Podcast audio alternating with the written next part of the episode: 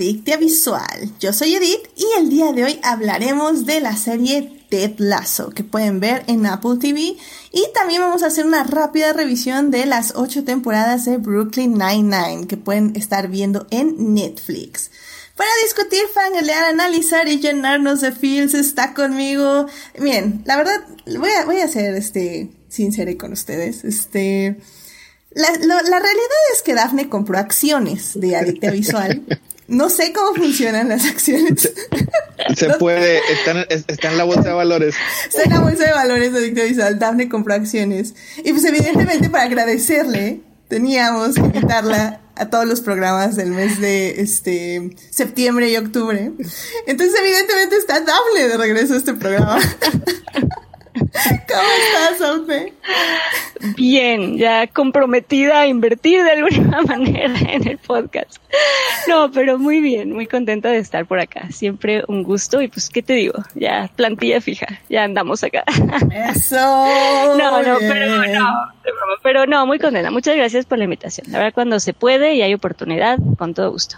Eso, caray. Nada, muchísimas gracias por venir, Dafne. Y pues también aquí está con nosotros Héctor. Héctor, bienvenido al programa. Muchas gracias por invitarme, Edith. Siempre es un gusto estar aquí en Aicta Visual. A ver si no ando un poco este oxidado. Hace, hace tiempo que no, no aparezco al aire, pero siempre es, es, es muy divertido estar aquí platicando y fanboyando y fangirleando. Oye, y no es un episodio ni de Star Wars ni de Marvel. ah, sí, ¿ves? Entonces, ya, ya, ya, tengo otra etiqueta. Ya, no, ya, ya, ya, ya, nada más no tengo, ya, ya tengo más etiquetas, sí. Vientas. Literal me, me, me, imagino como hashtags abajo de todos los nombres. Entonces ya es hashtag comedias este, emocionales. Este, Yo me imagino así, como etiquetitas, etiquetitas así en, en el cuello en, la repisa y luego nada más nos, va sacando. Mira, aquí tenemos este, aquí tenemos este otro. Exacto, exacto. nada, pues muchísimas gracias por venir y pues qué bueno que ya andas por acá. Y pues Rebeca, también tenemos aquí a Rebeca de invitada. Bienvenida al programa. Hola, muchas gracias por invitarme de nuevo, Edith. Pues yo igual feliz de estar otra vez aquí platicando con ustedes. Excelente, no, muchísimas gracias por regresar. Igual hace un ratito que no te teníamos, no hace mucho, pero ya un ratito, así que qué bueno que pudiste venir. Perfecto, muy, muy, muy bien. Y pues ya saben, querido público, que si se quieren unir a la conversación, estamos ahorita solo en Twitch. Si quieren que regresemos a YouTube en vivo, por favor comuníquense en las diferentes redes sociales, porque así voy a saber que nos escuchaban en YouTube en vivo. Y pues también cuando quieran el programa de YouTube. Ahí voy a estar ahí en Instagram, la verdad, este, viendo qué, qué opinan de todo esto. Esta semana lo intenté, pero no pude, pero la próxima sí. Así que ya saben, avísenos y si no, también nos pueden escuchar en diferido en las diversas plataformas. Así que bueno. Yo comentaba en vivo en YouTube. Yo sí, los, sí, sí, sí, estaba ahí, comentando. Pero, pero, pero podemos decir que, que tu transición a Twitch también fue sencilla, ¿no? En, de, yo creo que sí. Es, que yo por eso, por eso dije comentando, porque yo escuchaba Twitch, pero comentaba en YouTube, ah, porque en YouTube, en YouTube, en YouTube estaba la fiesta, en Twitch estaba nada más, nada más Julián repartiendo, este, así como que los vasitos, pero estaba solillo. Sí, es que también queremos que más gente esté con Julián ahí comentando. Julián está trabajo de moderador, es nuestro moderador estrella y, no, hay que, hay que tenerlo más activo. Así que, pues bueno, pues ahí estamos en Twitch. Eh, cualquier cosa avísenos en redes. Así que bueno, sin más querido público, evidentemente antes de hablar de esta gran serie tenemos que salvar lo que amamos.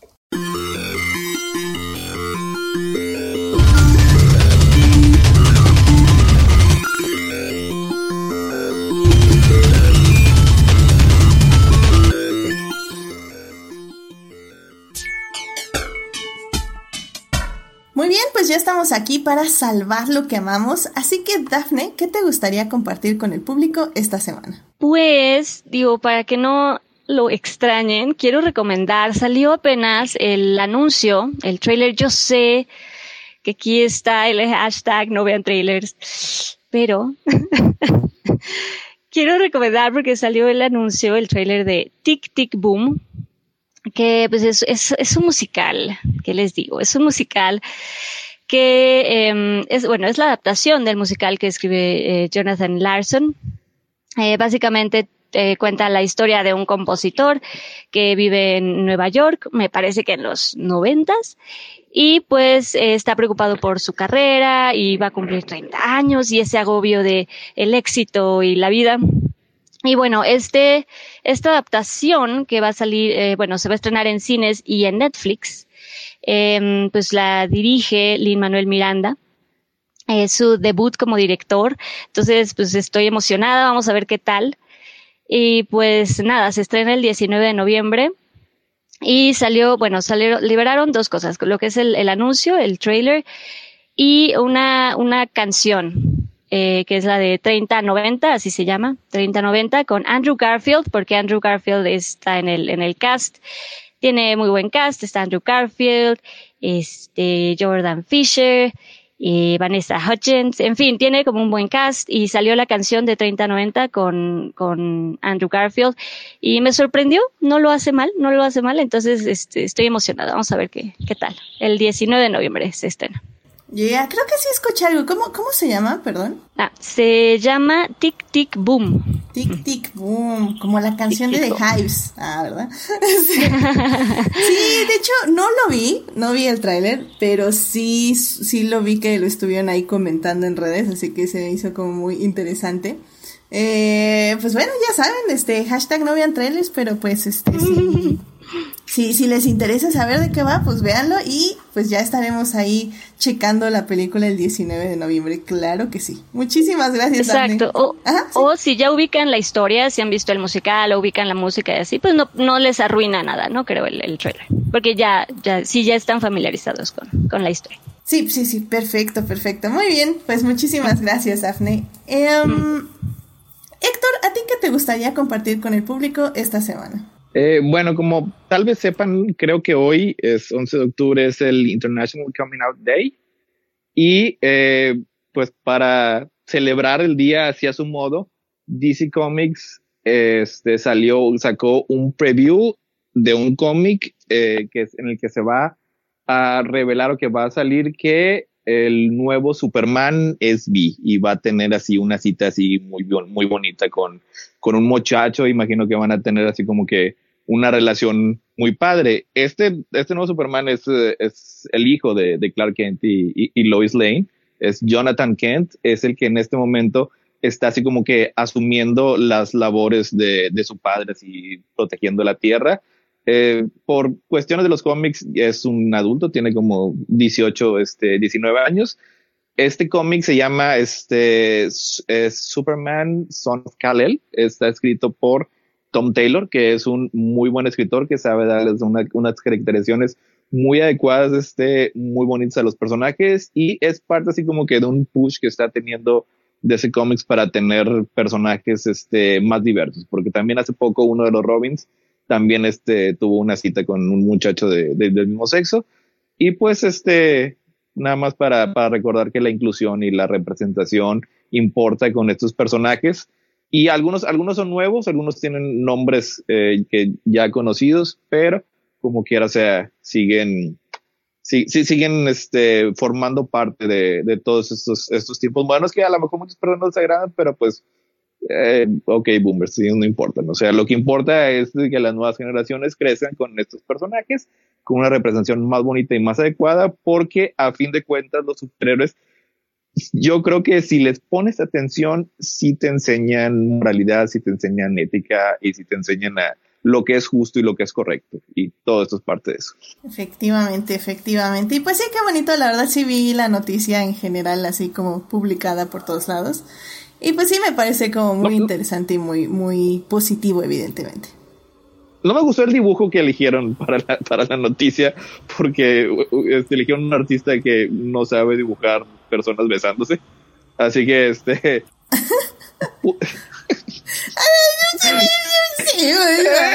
no, me, fijé en los detalles. pero, o sea, es, es, es un cómic muy padre. Este, es, es, muy recomendable y para, para ver si ahí, ahí lo pueden checar. Excelente, muy bien. Pues muchísimas gracias, Héctor, por, por eh, decirnos de este evento que está pasando en los DC Comics.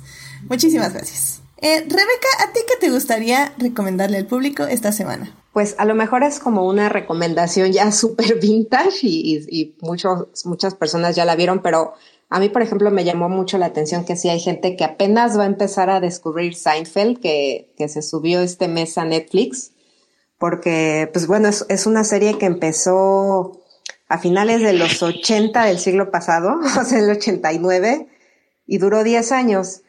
Y, y a mí me tocó verla, yo no, sabría decir si, si mientras se transmitía, pero sí veía como repeticiones en Canal Sony de hace muchos años, o sea, yo sí la vi hace muchísimo. Y es de esas series que yo puedo ver y ver y ver así constantemente y como que, o sea, le he visto muchas veces, conozco todos los episodios, etcétera. No sé si podría afirmar tan categóricamente que es mi sitcom favorita de toda la vida, pero probablemente sí. O sea, si me dieran a escoger, tal vez sí. Entonces, este, bueno, después de su paso por, creo que estuvo en, en, Prime un tiempo, en Hulu, así, eh, Netflix la compró por no sé cuántos, este, miles o millones de dólares porque sigue 500, siendo como 600, sí, una, cosa, así bien exorbitante. exacto, o sea, pagó un dineral para tener para poder tener Netflix en, en su catálogo, digo, para poder tener Seinfeld en su catálogo y finalmente la subieron este mes. Y bueno, pues eh, ahí sí literal así yo salvo lo que amo, ¿no? Que es esta serie.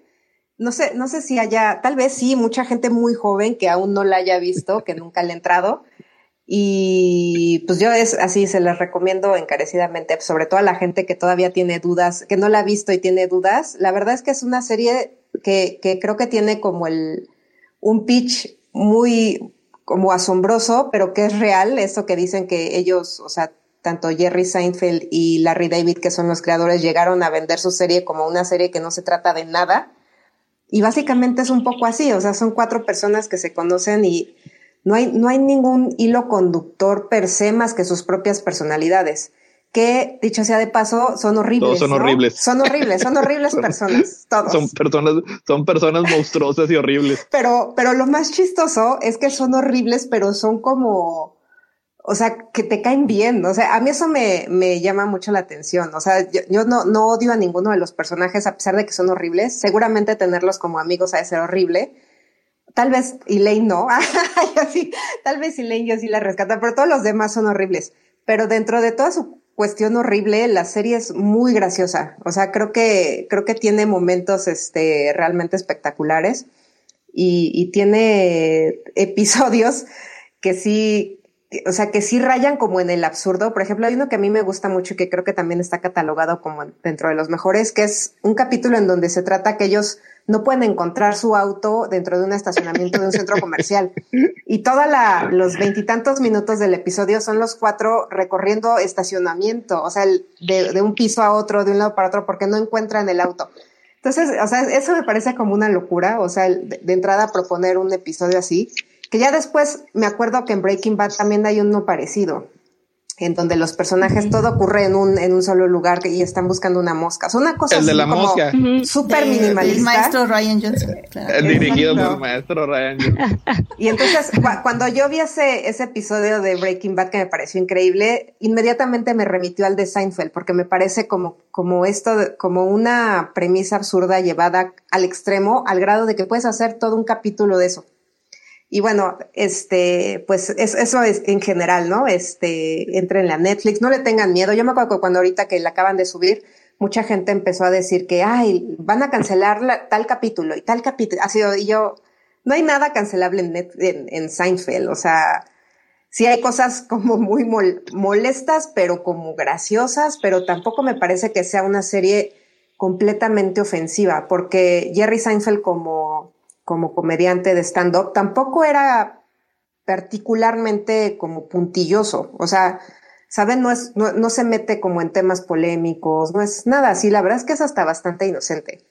es bastante safe. Sí, sí, sí, este, totalmente, totalmente.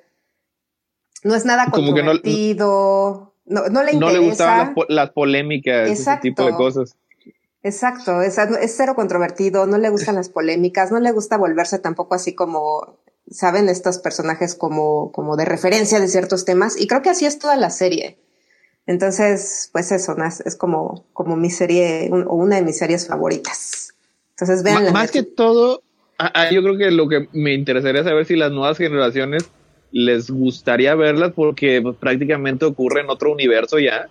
Totalmente. Pudo haber ocurrido hace, hace, hace 400, 500 años, porque ya las cosas ahí, pues ya con los celulares, con los smartphones, son cosas que no estoy seguro que se puedan este, identificar. Ajá. Seguramente, o sea, pienso que eh, va a pasar como este mismo, lo que nos pasa a todos cuando vemos series viejitas, ¿no? Pensando en nuestra edad y que vemos cosas así de, uy, ¿cómo se veía así? Se ve súper viejita. Y seguramente pues, las nuevas generaciones han de ver una serie súper viejita. Y eso de ser, no sé, como simpático. Sí, sí sería un interesante experimento, sí, lo tengo que, que, admitir en ese aspecto.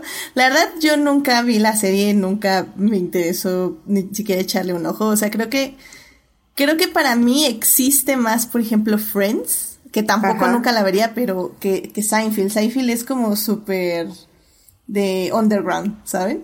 Ok. o, sea, o sea, no he escuchado tanto, oh. pero sé que existe, es como extraño. Ok, ok. bueno. Pero bueno, okay, o sea, mira, sí, es interesante, podemos echarle eso, por ejemplo, Eso, por ejemplo, para mí es sorpresivo, porque, por ejemplo, en mi generación creo que todo el mundo la vimos y además era de esas series que, que o sea, tiene muchas frases y muchos personajes y ¿sabes? O sea, como que salen también muchas referencias. Entonces, para mí, por ejemplo, sí es sorpresivo que, que, que lo ubiques como underground.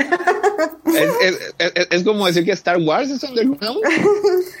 I mean, ya no sé, ya no sé, eso tenemos que preguntárselo probablemente a Les Centennials, saber qué dicen de Star Wars. Exacto. Efectivamente. Ah, pues muy bien, Rebeca, pues lo vamos a checar. Eh, Seinfeld está en Netflix y pues, pues a ver, hay que, hay que ver si hicieron una buena inversión y hay que darle números a Netflix para que no regañen a la persona que hizo el trato al menos, ¿no? No, no, no, yo creo que hasta por eso eh, hicieron esa inversión, ¿eh? O sea, realmente saben lo que tienen y pagaron lo que cuesta. Eso. Muy bien, muy bien. Rebeca dice que fue un muy buen negocio, así que vamos a, vamos a decirle a Netflix que fue un buen negocio. Así que pues Vamos a checarla, a ver qué tal. Muchísimas gracias, Rebeca, por traer a Seinfeld a Adicte Visual.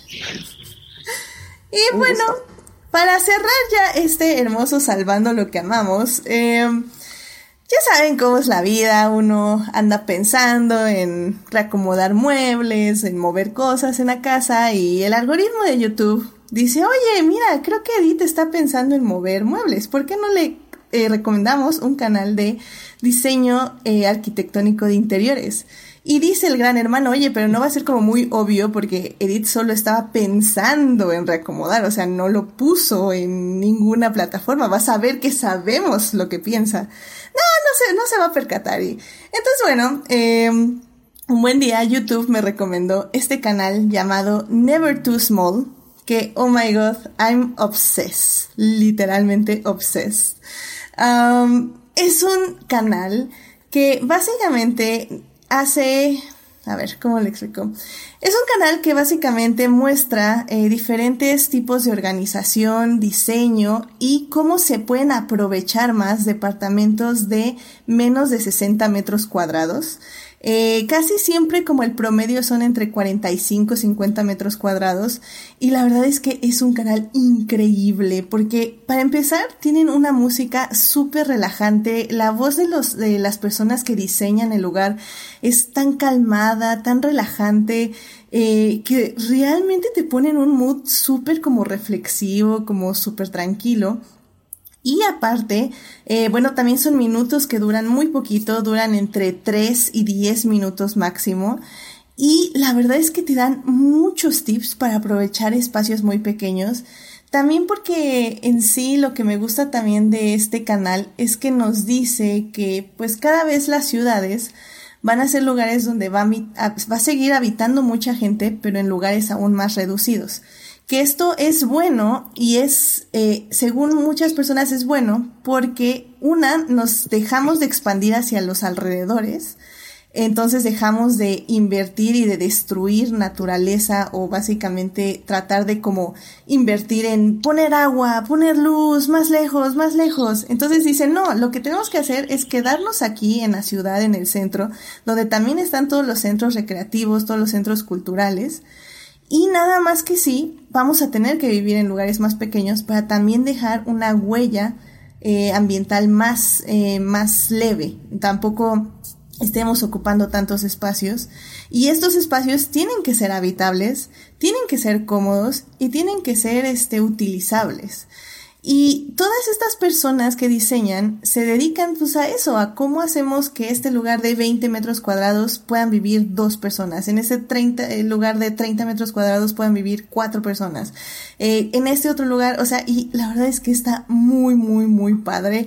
Y como digo, dan muchos consejos sobre cómo eh, dejar que entre más la luz, cómo hacer que se vea más amplio un lugar, qué hacer con los espacios como vacíos o qué no hacer. Hay hay videos muy minimalistas que no me encantan porque ya sabemos que el minimalismo solo es de personas ricas. Em, pero hay otros que no son tan minimalistas, son muchísimo más eh, acercables como a personas normales. Y de hecho hay clientes que sí dicen, no, es que a ver, yo necesito muchos lugares para almacenar cosas porque yo voy a seguir acumulando cosas y necesito, eh, pues no sé, closets o storage, le dicen, unidades de almacenaje y también se acomodan a eso. No sé, o sea, me ha encantado el, canal, en serio, vayan a echar un ojo, Never Too Small, nunca, eh, nunca es muy pequeño, podría traducirse.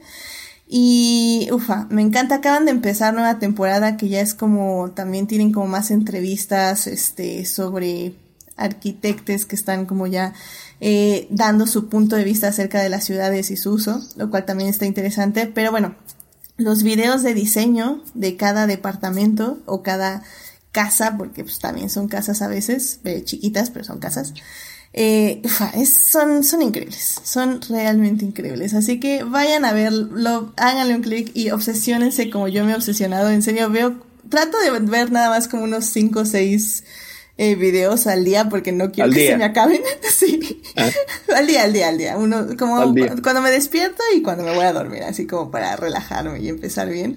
Y, y lo malo es que ya tengo ideas, ideas para las cuales no tengo dinero. Pero ha sido divertido, así que vayan a Never Too Small, denle un clic y suscríbanse porque vale muchísimo la pena. Así que, yes. Pero bueno. Pues ya con eso podemos cerrar esta bonita sección e irnos al, eh, pues ahora sí que al tema que nos trajo el día de hoy a este programa. Así que, sin más, vámonos a hablar de series.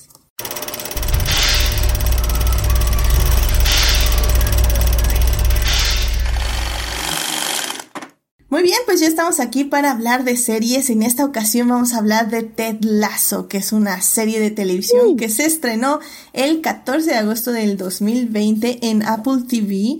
Esta serie está desarrollada por Bill Lawrence, Jason Sudeikis, Sudeikis, sí, así, así se pronuncia, claro, este, John Kelly y Brendan Hunt. Eh, básicamente la serie nos cuenta, eh, pues la vida de este coach, este entrenador de fútbol americano que contrataron eh, en, eh, bueno, fútbol, fútbol, este gringo, que contratan a que se vaya a Inglaterra a coachar, ahora sí que fútbol, no, espérenme, ya me hice bolas. Fútbol americano en Estados Unidos, que se vaya a Inglaterra a entrenar. fútbol soccer. Fútbol. No, eso no existe, es fútbol. Es, soccer, no existe. es palabra horrible. Eh, eh, bueno. I mean, yes, ok, va. Eh, para que, para que quede claro de la distinción, ¿no? Entonces, bueno, pues en Inglaterra ahora pues va a tener como estos choques culturales, pero pues sobre todo va a tener un choque con las personas, más bien las personas de alrededor van a tener un choque con él porque su actitud es definitivamente muy peculiar, muy positiva en cierta forma. Y pues eh, se dirige hacia los problemas también de una forma interesante. Así que bueno, en la primera parte vamos a hablar de la serie sin spoilers para que sepan por qué nos gusta tanto y por qué la tienen que ver ya ahora en este momento. No ahorita terminen Adicta Visual y luego van a ver Ted Lazo. En la segunda parte vamos a hablar ya con spoilers del desarrollo de los personajes, de cómo se ha ido dirigiendo estas dos temporadas y pues por qué nos ha parecido fascinante. Y en la tercera parte vamos a hablar de otra serie, vamos a hablar de Blue Green Nine-Nine que llegó a su final eh, después de ocho temporadas de emisión. Y pues la verdad es una serie que también tienen que ver, pero bueno, ahí eso les diremos en la tercera parte por qué. Así que bueno, sin más, vámonos a la primera parte. It is not a donut hole, but a smaller donut with its own hole. And our donut is not a hole at all. Muy bien, pues ya estamos aquí en la primera parte de este bonito podcast para hablar de Ted Lasso.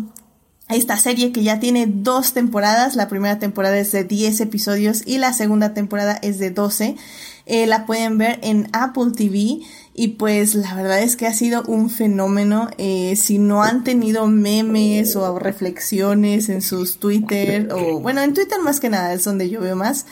Eh, pues sí, efectivamente no están en la burbuja de Ted pero créanme, les conviene entrar a la burbuja de Ted porque les va a encantar y pues evidentemente ahorita les vamos a decir por qué. Y bueno, pues para iniciar, Dafne, em, tú así como describirías la sensación que te deja ver esta serie. Ya, a mí justamente es eso lo que me gusta de Ted. Es una serie que tiene como muy, muy buena vibra, o sea, yo siempre después de ver el, capítulo de Ted Lasso, no sé, eh, tiene una vibra como muy positiva.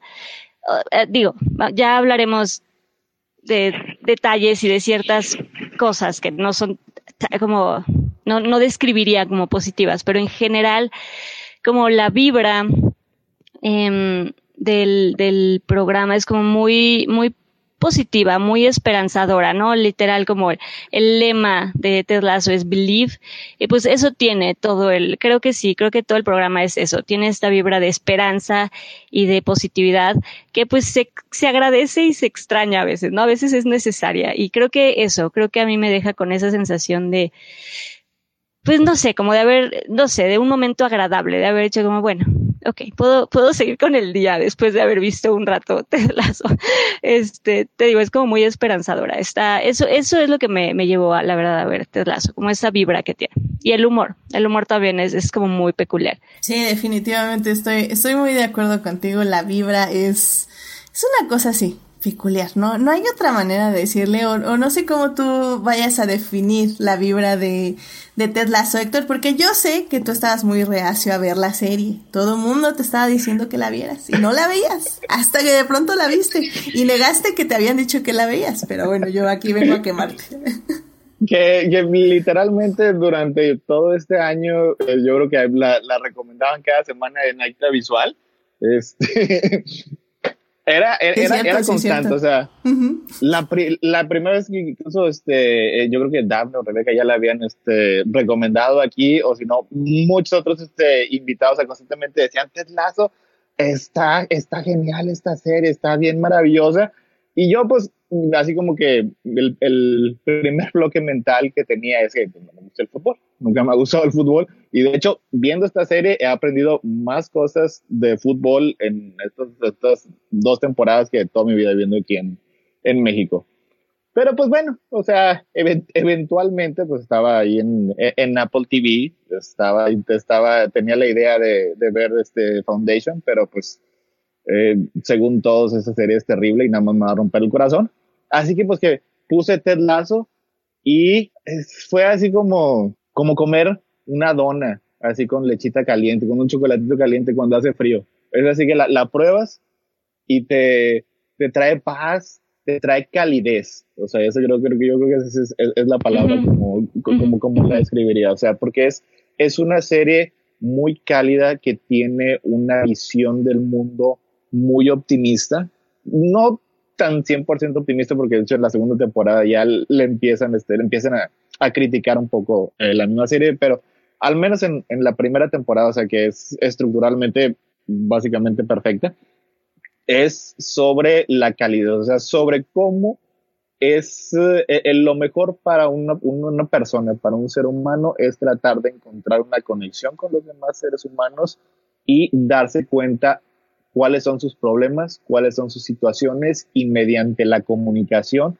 llegar a resolverlos o, o, tratar de mediante esa misma comunicación convertirse en un mejor ser humano y esto es lo que tiene el personaje principal Ted Lasso, o sea, tiene una gran habilidad para crear una conexión con personas, incluso con aquellas que lo, lo rechazan, o sea, lo rechazan por, precisamente por su forma de ser. O sea, pero poco a poco va rompiendo las barreras con todos los personajes que se va encontrando hasta que aceptan que no es una pantalla, o sea, porque no es, o sea, su, su optimismo tiene una razón de ser, tiene, tiene un, un, un, motivo, pero no es, no es falso, o sea, este, no es nada más una pantalla que hace, no es hipocresía, genuinamente él tiene esta, esta necesidad de ayudar a las demás personas. Y cuando se dan cuenta que es sincero, es cuando ya se empiezan a romper las barreras. Sí. Y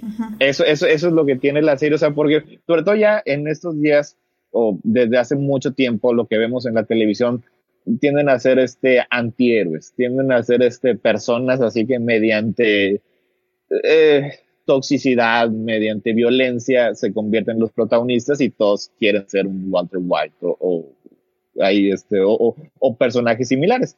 Ted Lasso, Ted Lasso no, Ted Lasso es, es un héroe a la antigüita es, es un héroe clásico para toda la familia, por decir.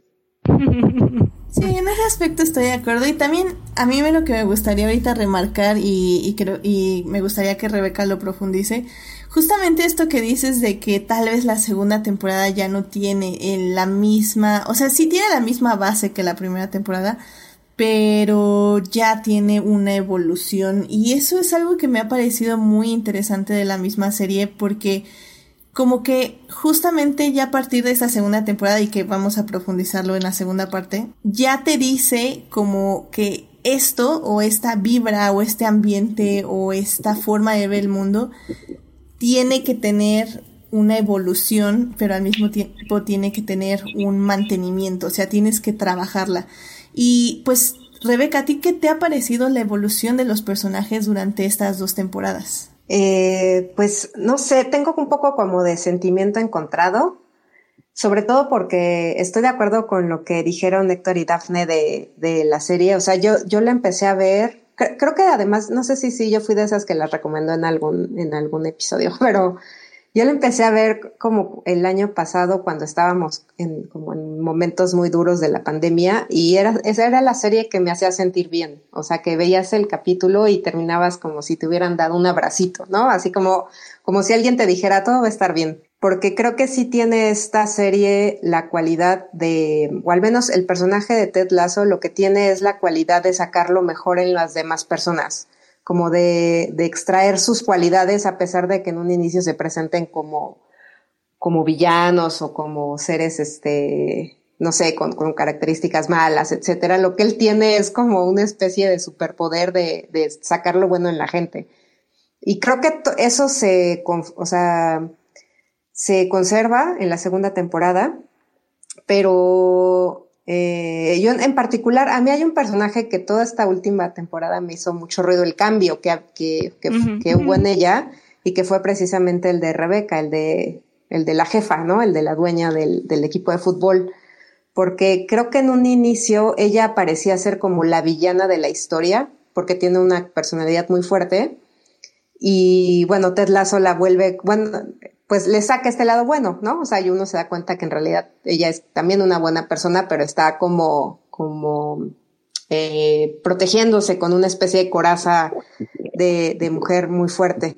Pero justo estos, estos comentarios que ella tenía en la primera temporada, que eran como muy ácidos y muy, este, no sé, como crípticos, que chocaban con la personalidad de Ted Lasso, ahora en la segunda temporada tuvo como un arco súper extraño en donde yo siento que me la cambiaron. como, como que la evolución de los personajes me gustan todos, excepto el de ella. Como que metiéndole esta subtrama amorosa, eh, no sé, la volvieron como una persona que no era en la primera temporada. Mm, ok, ok, ok. Definitivamente podemos discutirla ahorita ya en la segunda parte a profundidad. Eh, porque tal vez estoy de acuerdo, pero al mismo tiempo no estoy de acuerdo. Pero miren, vamos, vamos a hablarlo bien, bien con spoilers en la segunda parte, porque... Muy bien, muy bien. Pues justamente ahorita, eh, nada más para remarcarle al público que no ha visto la serie, eh, sí, la serie, sobre todo al inicio, la primera temporada se foca en el personaje de Ted Lasso, que bueno, está también interpretado por Jason Sudeikis, y este... Y más que nada, creo que poco a poco va delegando tiempo de la serie a los demás personajes, ya sea los miembros del equipo de fútbol a los que está entrenando, o este ayudante que, bueno, eh, lentamente también se convierte en, en un entrenador, este, ay, que se me acaba de ir su nombre, Nathan. The, fall of Nathan. Nathan, sí. Nathan. Ahí seguimos con eso.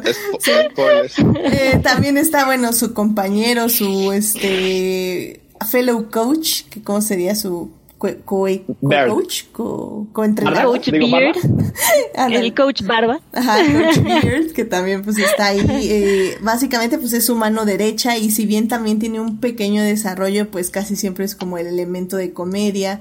Eh, y bueno, eh, y como dice Rebeca, también está la jefa del equipo, que pues al inicio tiene como estas eh, intenciones tenebrosas, porque básicamente quiere que el equipo se vaya a la quiebra como una venganza contra su ex esposo.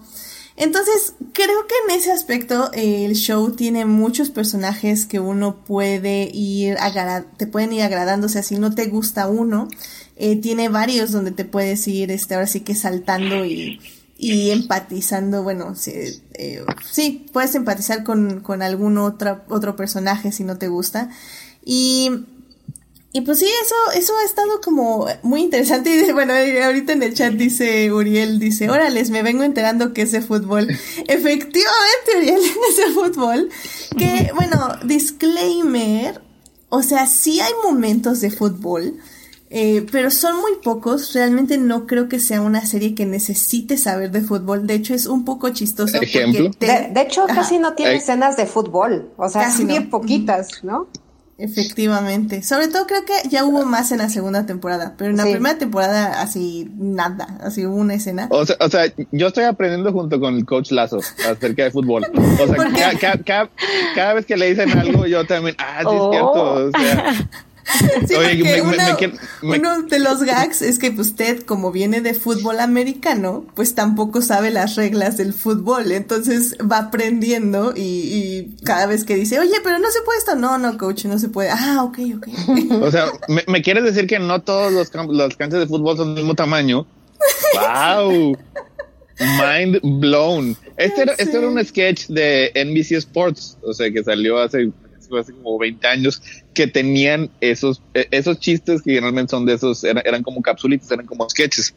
Nada más que todo lo demás, pues sí, ya lo, lo fueron expandiendo. Pero e, e, esos chistes vienen desde, desde ese entonces, o sea, de que, este, pero no importa lo que pase, nada más vamos a ganar o perder. Pero también hay empate.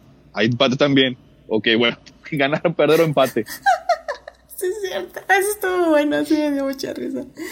Ay, Dios. Pero pues sí, o sea, al final del día creo que eh, para las personas que no les gusta el fútbol, no se preocupen, no es una serie de fútbol, no son los supercampeones, no vamos a ver tres capítulos corriendo de un lado de la cancha al otro. Eh, y como bien decimos, es una serie para reír, para pasar un muy buen rato y también para reflexionar, porque también tiene creo que esos movimentitos, ¿no? De que te que te hace pensar un poco sobre tal vez sobre tus eh, pensamientos o actitudes hacia ciertas situaciones o hacia la vida misma o como uno a veces eh, pues pues se bajea, ay, bajea, es que no, no sé por qué ahorita estoy como traduciendo en mi cabeza cosas que no tienen sentido.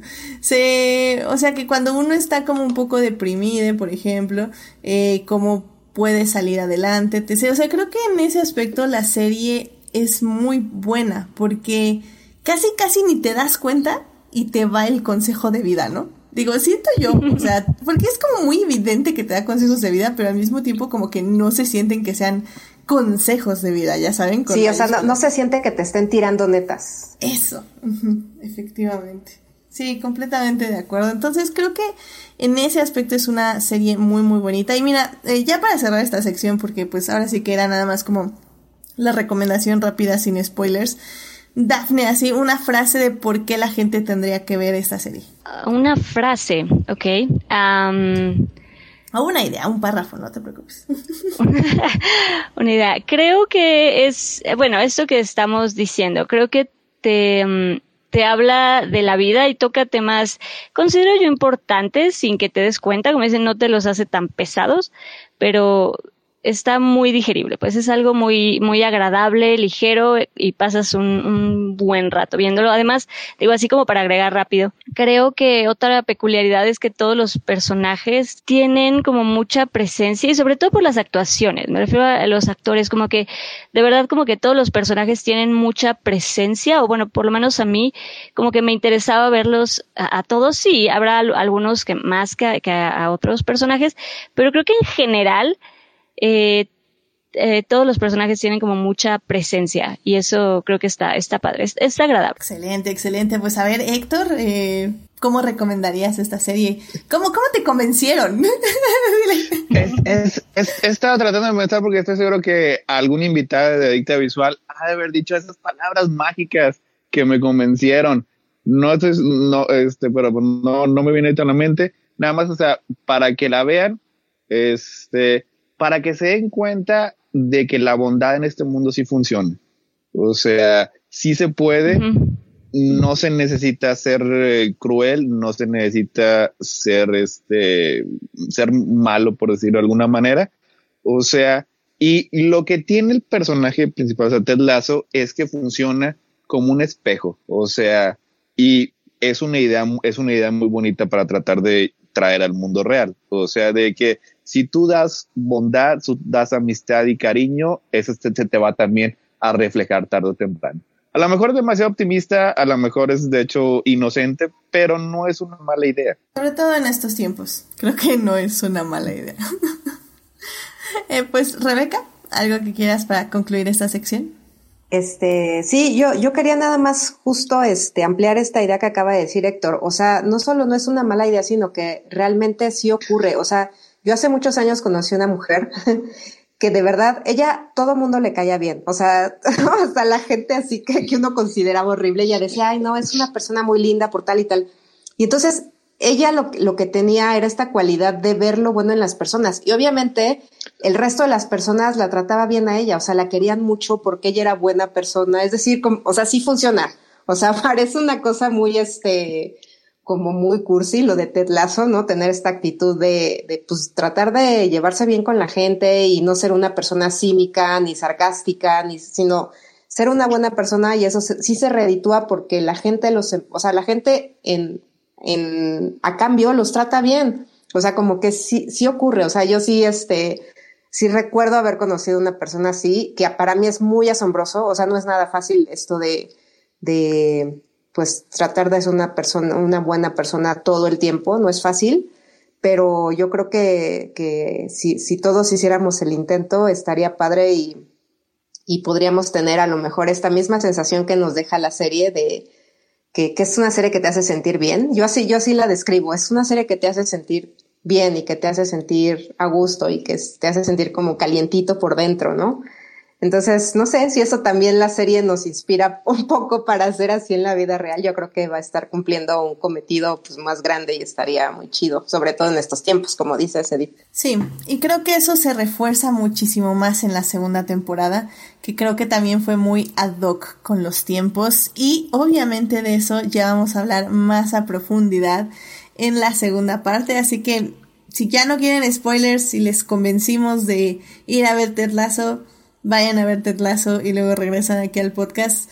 Eh, si no, si aún así quieren saber, yo quiero saber qué pasa para ver si vale mi tiempo, quédense y pues vámonos a la segunda parte para seguir ahora sí hablando de Ted Lasso y de pues todos los personajes de la serie. Así que vámonos para allá. Blow that piece of junk Muy bien, pues ya estamos aquí para seguir hablando de Ted Lasso, esta serie que está en Apple TV y que tiene dos temporadas eh, de 10 episodios la primera y de 12 episodios la segunda. Eh, también hay que decir que fue algo que tal vez se nos fue la, en la primera parte, es que son episodios cortos. No, espérame, ¿cuántos, ¿cuánto duran los episodios? Eh, lo que quieran. Duran entre 30, 30 a 45 minutos. Ok, pues en los estándares creo que de las series de hoy en día son relativamente cortos, ¿no? O sea, al final. Y eh, para los estándares de, de, Apple, eh, Apple TV Plus eh, son, son prácticamente cortometrajes. Exactamente, sí. O sea, en, en, Apple TV Plus, cada segundo, cada segundo filmado es un segundo que debe ver el público. No se corta nada. Sí, sí, estoy de acuerdo. Ahorita, por ejemplo, eh, estoy checando The Morning Show, la, la, serie que ahorita está en su segunda temporada. Cada uno sobre una hora. Una hora, entonces. Son largos. Sí, creo que sí. Ted Lasso es corta, no es súper corta, es corta. Sí, también. cada episodio duraba dos, tres días. Sí, hace poquito vi en, en, Apple TV también Mr. Corman, que es la serie de Joseph Gordon-Levitt, y esa también dura como 30 minutos cada episodio. También mm. son cortos, entre comillas. Ok, ok, ok. Pues bueno, pues como ven, es, es una serie bastante digerible en ese aspecto. Entonces creo que eh, vale la pena checarla también un poco si, si no les convence luego estas series que duran una hora, que, que luego no sé por qué es lo mismo ver cinco episodios, no, diez episodios de media hora a cinco episodios de una hora, pero bueno, la gente luego se me mal viaja, pero bueno, no se preocupen. También es lo mismo ver TikTok dos horas, es, es lo mismo que ver tres episodios de Terlazo, pero bueno. bueno, yo voy a decir que difiero, pero es para otro programa. está bien, está bien. Y, y, bueno, pues justamente ya vamos a hablar de los personajes de Tetlazo. Y es que es imposible, creo yo, hablar de esta serie eh, como por temporadas. Creo que es de estas series que el desarrollo de los personajes y el camino que llevan, ahora sí que trazado en este momento, es lo que ahora sí que define todo lo que son. Porque siento yo que la primera temporada les conocimos como de superficie, ¿no? Como que apenas estábamos viendo qué onda, como llegando, igual que Ted, a Inglaterra, y estábamos viendo cómo funcionaba el mundo, eh, lo que iba a aportar Ted, cómo lo recibía el resto de, de las personas, tanto, incluso hasta eh, los fans, eh, bueno, en este caso específico, los tres fans de Richmond que siempre están en ese bar con, con la señora del bar y cómo el el donde vive Ted básicamente o lo insultan o lo saludan o no, o sea, creo que creo que eso como la primera temporada construyó el ambiente de Ted Lasso fue increíble, pero es imposible no hablar de los personajes sin mencionar la segunda temporada porque esta segunda temporada creo que para mí fue súper importantísima, la verdad es que me sorprendió muchísimo. No sé cuándo le empezaron a escribir, sinceramente, pero no me extrañaría que mucho haya cambiado justamente por la pandemia, en cierta forma.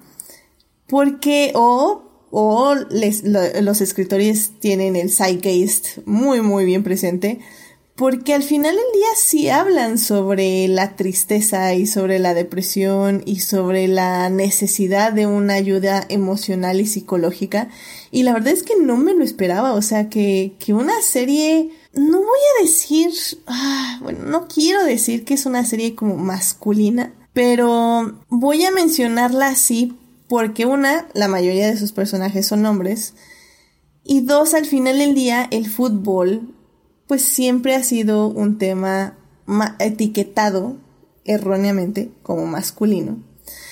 Entonces, creo que sí, el, el público de Ted Lasso tendría en teoría que ser mayormente masculino en cierto momento. Entonces, sí me, me, gustaría ver justamente, ahora que lo pienso, esas estadísticas, pero pero me gusta, me gusta cómo también los personajes se refieren a la masculinidad y todos los, los obstáculos que están obteniendo para desarrollarse perfectamente como personas, como hombres también.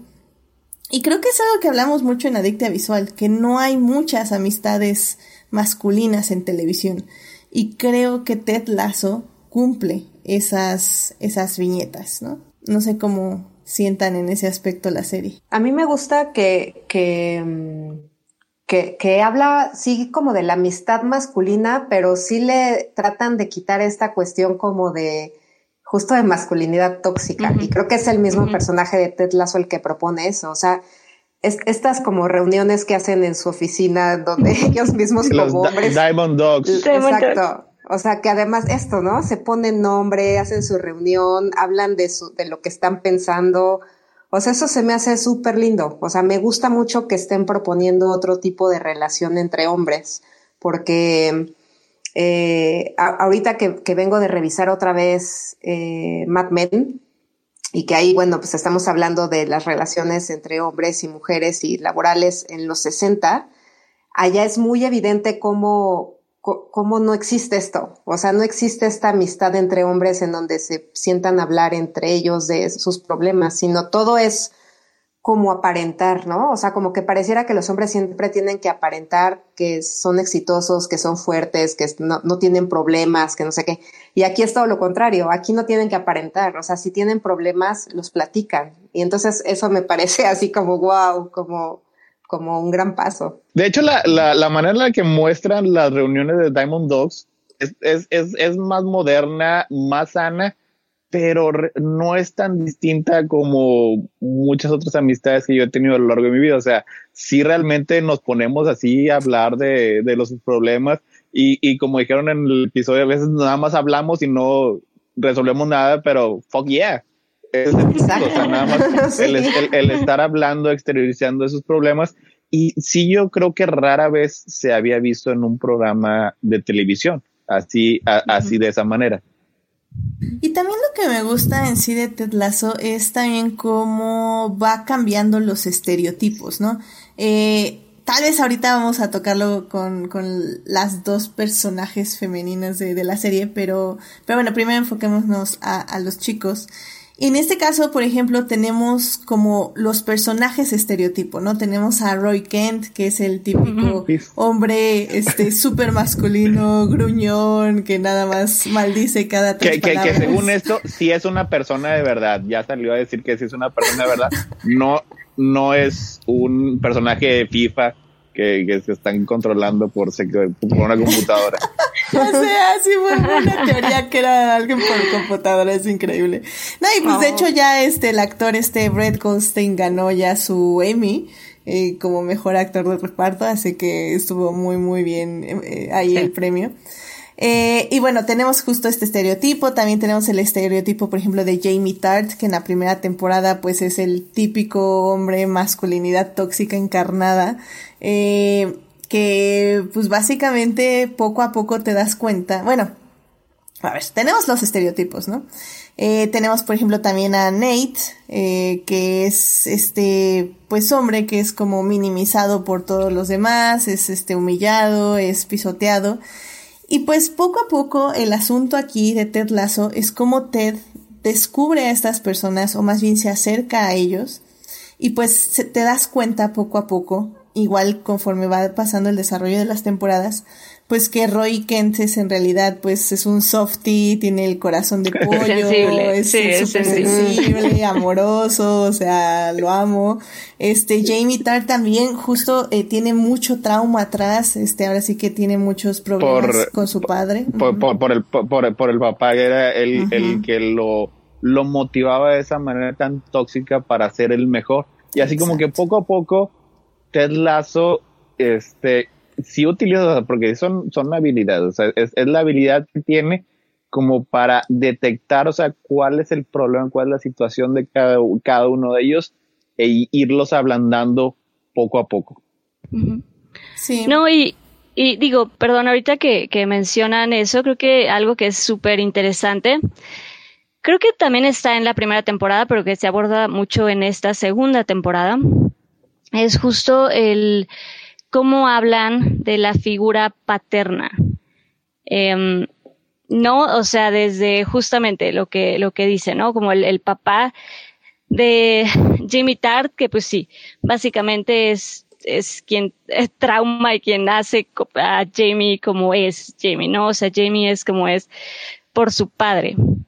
Em, bueno, em, de nuevo, en la segunda temporada ya vemos que también, pues, Rebeca, pues también tiene sus, sus situaciones ahí entre la relación entre su, su mamá y su padre, y pues va a haber ahí también un capítulo importante sobre el afecto que tuvo sobre ella eh, su papá, que tiene sobre ella, sobre el personaje de Rebeca, su, su papá.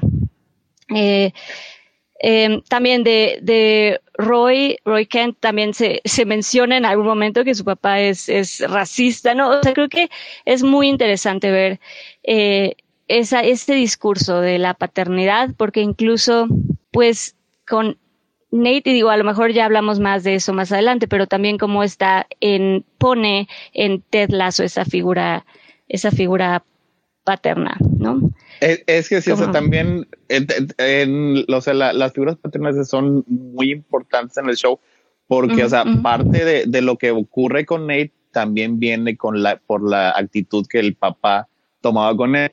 Y yo creo que una de las figuras más eh, saludables, más positivas que tiene el show es Samo Bisanya.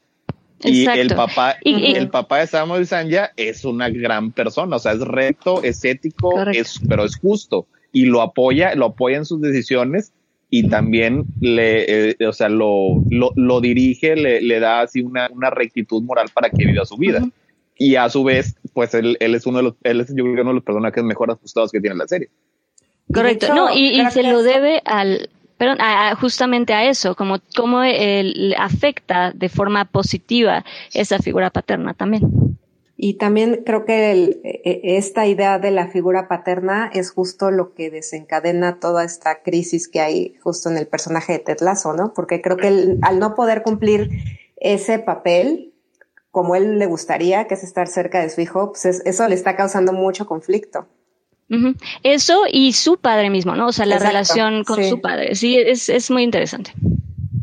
Sí, la Eso, por ejemplo, si ya hablamos del, del, desarrollo que tiene este Ted Lasso, porque en la primera temporada, de hecho, no se puede hablar mucho en general de, de, de, arcos de personajes. O sea, todo era bajo el, el, el, constructo de la reacción de que tenían todos estos personajes a Ted Lasso y cómo poco a poco iba evolucionando. Esta la segunda temporada cuando ya los empezamos a conocer un, poquito mejor y ya conocemos un poquito más este, de Ted Lasso. Y la verdad, aunque sí, sí es una persona, lo que hemos dicho, es, es una persona muy bondadosa, muy optimista, muy positiva. La verdad es que muchas de las cosas que le dice Nate en el último capítulo, a pesar de que era con odio y con furia y, con, con, muchos sentimientos negativos, algunas de esas sí eran ciertas. O sea, a pesar de todo, Ted Lasso sigue siendo una persona que tiene un trabajo así porque es hombre y es blanco. Y no está para nada capacitado para hacerlo. Y la verdad es que si, quiere ser este, esta figura positiva para todos, pero no lo está haciendo con su, con su hijo porque su hijo está a cuatro mil millas de distancia. O sea, es un problema para la imagen que tiene el personaje. Y justo hablemos de Nate, porque a mí me pareció muy, muy, muy, muy interesante el camino que tomaron. Eh, obviamente lo vi venir leguas. Eh, bueno, no, tal vez no lo vi venir tan obviamente, pero ya llegó un punto en que dice sí, algo, algo va a pasar aquí. Eh, para empezar, me, me encantó el, eh, la decisión de diseño de personaje donde básicamente mientras más pasaba el tiempo más canas le salían al cabello de Nate. más, más maligno era, más canoso. A mí, a mí eso me, debo decir que me sacó un poco de onda porque yo lo he visto, eh, hasta puse un tweet que de, lo he visto en políticos mexicanos, ¿saben? cuando empieza el sexenio y cuando acaba, o sea, cuando acaba salen evidentemente mucho más canosos. O sea, sí pasa el, el estrés y les cobra cuota en el cabello, pero a Nate pasó un daño. O sea, ¿por qué pasó ahí?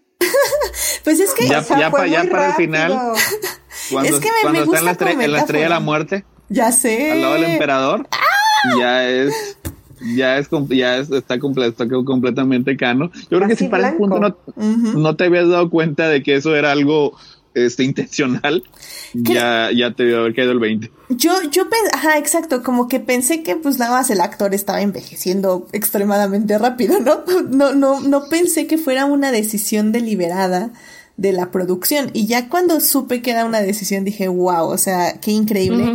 Porque es una manera visual muy eh, determinante que nos marca el, el camino, el arco del personaje. Y es que creo que a mí lo que me gustó muchísimo de esta temporada fueron las diferentes formas en que todos los personajes atacan sus emociones, sus dudas y sus miedos. Tenemos a este gran personaje que entró, que es la eh, doctora Sharon, eh, esta psicóloga que pues viene a ayudar al equipo y que pues a, todos les está dando consejos y que cada, cada que entran a su consultorio salen como con otra idea del mundo y otra visión y, pues usted se queda así como, bueno, pues qué les hace o qué les dice y por qué no le gusta y por qué todo. Entonces, me, me gusta cómo cada personaje fue atacando eh, sus miedos. Eh, los jugadores eh, con la doctora Sharon Ted también un poco con la doctora Sharon y con esta relación que tenían donde él quería pero no quería y luego no quería y luego sí quería y, como que sí me dame terapia y luego no, no me des terapia. Eh, por ejemplo, Roy no tiene una... No, no va con la psicóloga, pero a través de su relación con eh, Ted o con él mismo o con su novia, con esta Killy, es como procesa sus emociones y las procesa bien. Pero por otro lado tenemos a Nate, que tiene todas las herramientas para procesar todos estos miedos que tiene y todas estas emociones negativas acerca de su entorno. Y sin embargo, la forma en que las canaliza es resulta aún más dañina para él. Y, y sí es cierto, estoy completamente de acuerdo contigo, Héctor no es 100% su culpa en el aspecto de que sí, lo trataban de la patada, sí hubo como estas microagresiones durante toda la segunda temporada que fueron agravando cómo él se sentía. O sea, desde que no le dan la, el café expreso porque era para los jugadores, este, que, que Ted trae a Roy como entrenador sin decirle. O sea, son estas cositas que van agravándose. Pero lo que me gusta también es que la serie remarca que el problema no es tanto, o sea, sí es eso, pero el problema es que también Nate se fue encerrando en sí mismo. O sea, no pidió en ningún momento ayuda a nadie. Él fue odiándose y odiándose. Y de hecho, este momento como a mí cuando lo que más me saltó durante la temporada es justo este momento empoderante y lo voy a poner entre unas grandes comillas donde Nate decide escupir eh, para, para sentirse como valiente. Y me parece, y, yo decía, ok, qué bien por él, pero había algo que no se sentía bien con esa forma, porque era una forma muy agresiva de sentirse empoderado. Y casi siempre el empoderamiento no puede venir con violencia o con agresividad. Y bueno, ya luego leí un artículo y efectivamente la idea es que él se escupe a sí mismo en el espejo, mm. como odiándose. Y cuando se odia es cuando adquiere su fuerza. Por eso tu, tu, este, tu analogía del de Dead Star es increíble, porque sí, es un sitcom. Sí, no.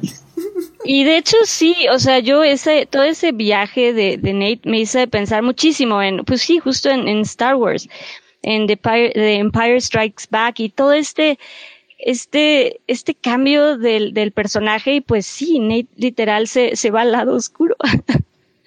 a, a, mí me gustó mucho, o sea, porque este, en, Crónicas tenemos este, una especie de teoría en la que, en la que decimos que el doctor Erskine estaba equivocado. En, en la primera película del Capitán América, cuando le está diciendo este, a, a, Steve Rogers que como él era buleado, al obtener poder va a ser un héroe. Lo cual no es cierto. Este, pues, el Steve es un héroe porque era una buena persona, pero no tiene nada que ver. Hay personas que, y eso es bastante común. O sea, el ser bulleadas, el ser humilladas, cuando obtienen un poquito de poder, ¿qué es lo que hacen? Tratan de vengarse. Y esto lo vemos todos los días. Y de hecho, casi todos los fandoms en este, en esta década están compuestos enteramente por personas así. O sea, cuando están en una posición de tener poder y autoridad, lo que hacen es tratar de hacer lo mismo que le hicieron a ellos. O sea, no necesariamente por el, el haber, por ellos haber experimentado ese tipo de cosas, desarrollan una especie de empatía sobrehumana. O sea, no. Yo creo que un caso más realista sería exactamente lo que estamos viendo con Nate, porque a pesar de que lo que le decía este, a, Ted sobre su vida tenía cierto, era cierto, lo que le decía acerca de la manera en la que lo fue tratado, no necesariamente es, eh, eh, estaba de acuerdo, o sea, porque Ted lo seguía tratando con respeto, lo seguía tratando este, como otro miembro más del equipo.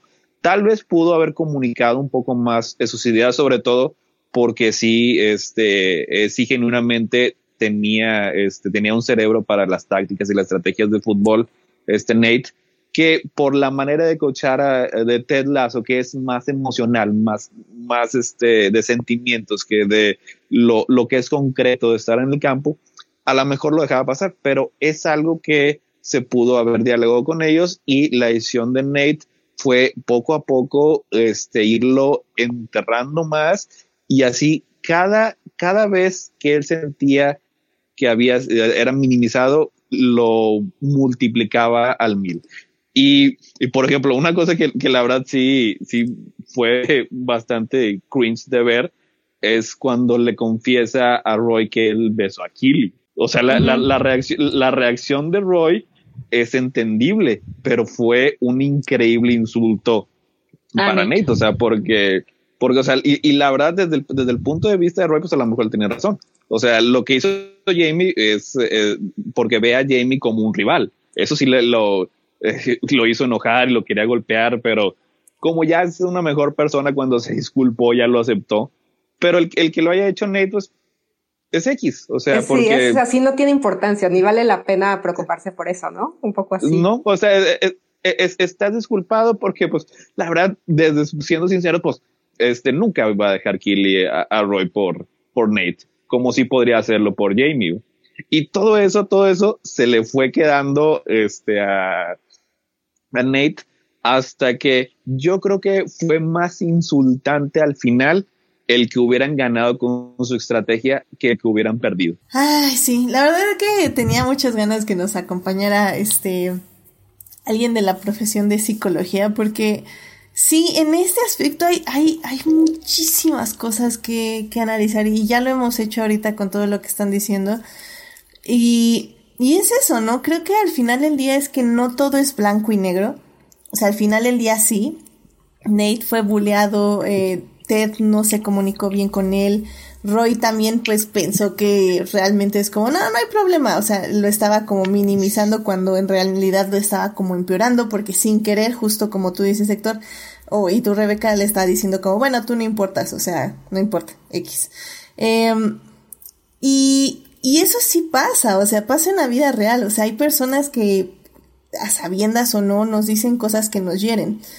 Pero pues también está el otro lado, o sea, si Nate hubiera procesado todo esto de una forma correcta, hablándolo con alguien más, eh, hablándolo con la psicóloga Sharon, por ejemplo, tal vez se hubiera dado cuenta que, que todo no gira alrededor de él, hubiera comprendido un poco más de dónde viene todo esto y lo hubiera procesado de una mejor manera y no se hubiera convertido al lado oscuro, ¿no? Que, que creo que esa toma final, la verdad, me parece increíble. O sea, ya con el cabello así, casi casi blanco y con todo el equipo. ¡Ay, qué locura! Llega el emperador a darle orden. No, eh.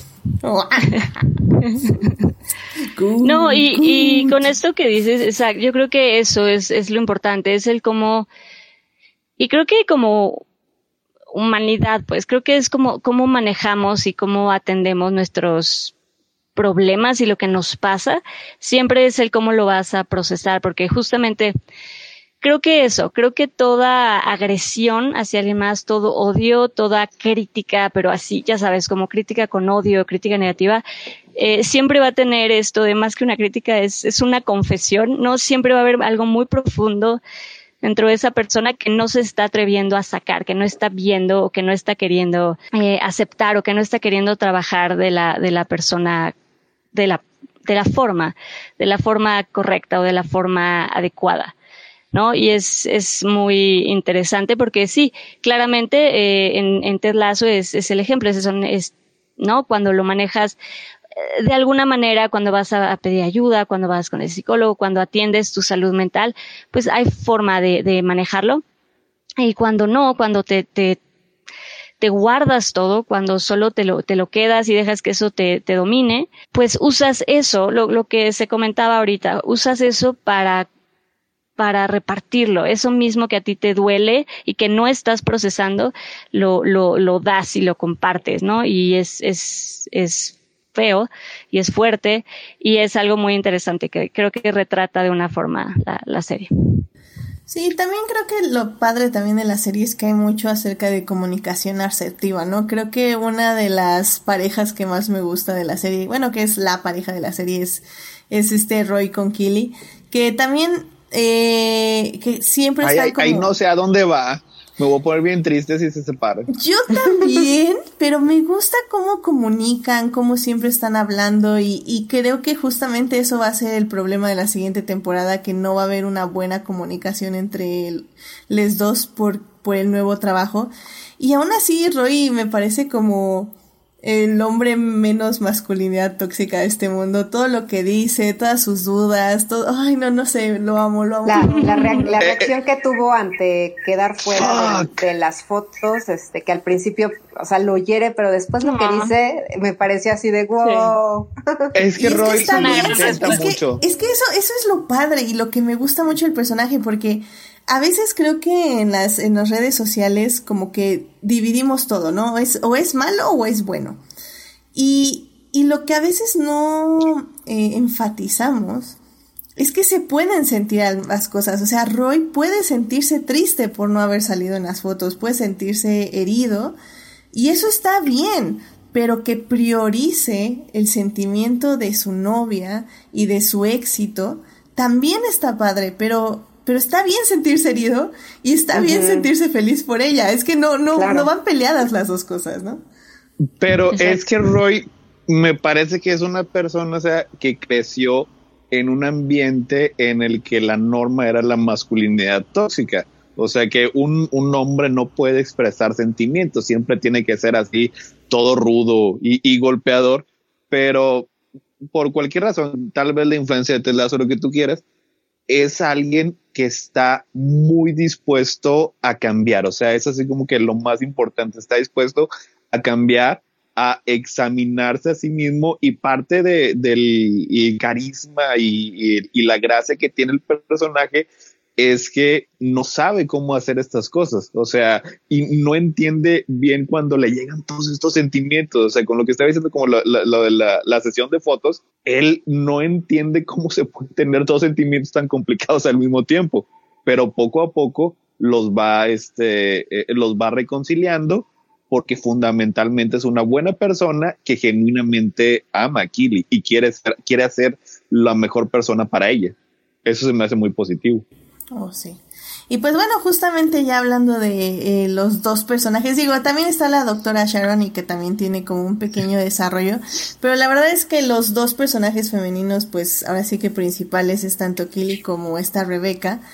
Y, y me parecía interesante lo que decías, Rebeca, de, de, ella, porque creo yo, eh, bueno, para recordar lo que decías en la primera parte, es que no que no te ha parecido tan congruente su, su desarrollo, ¿no?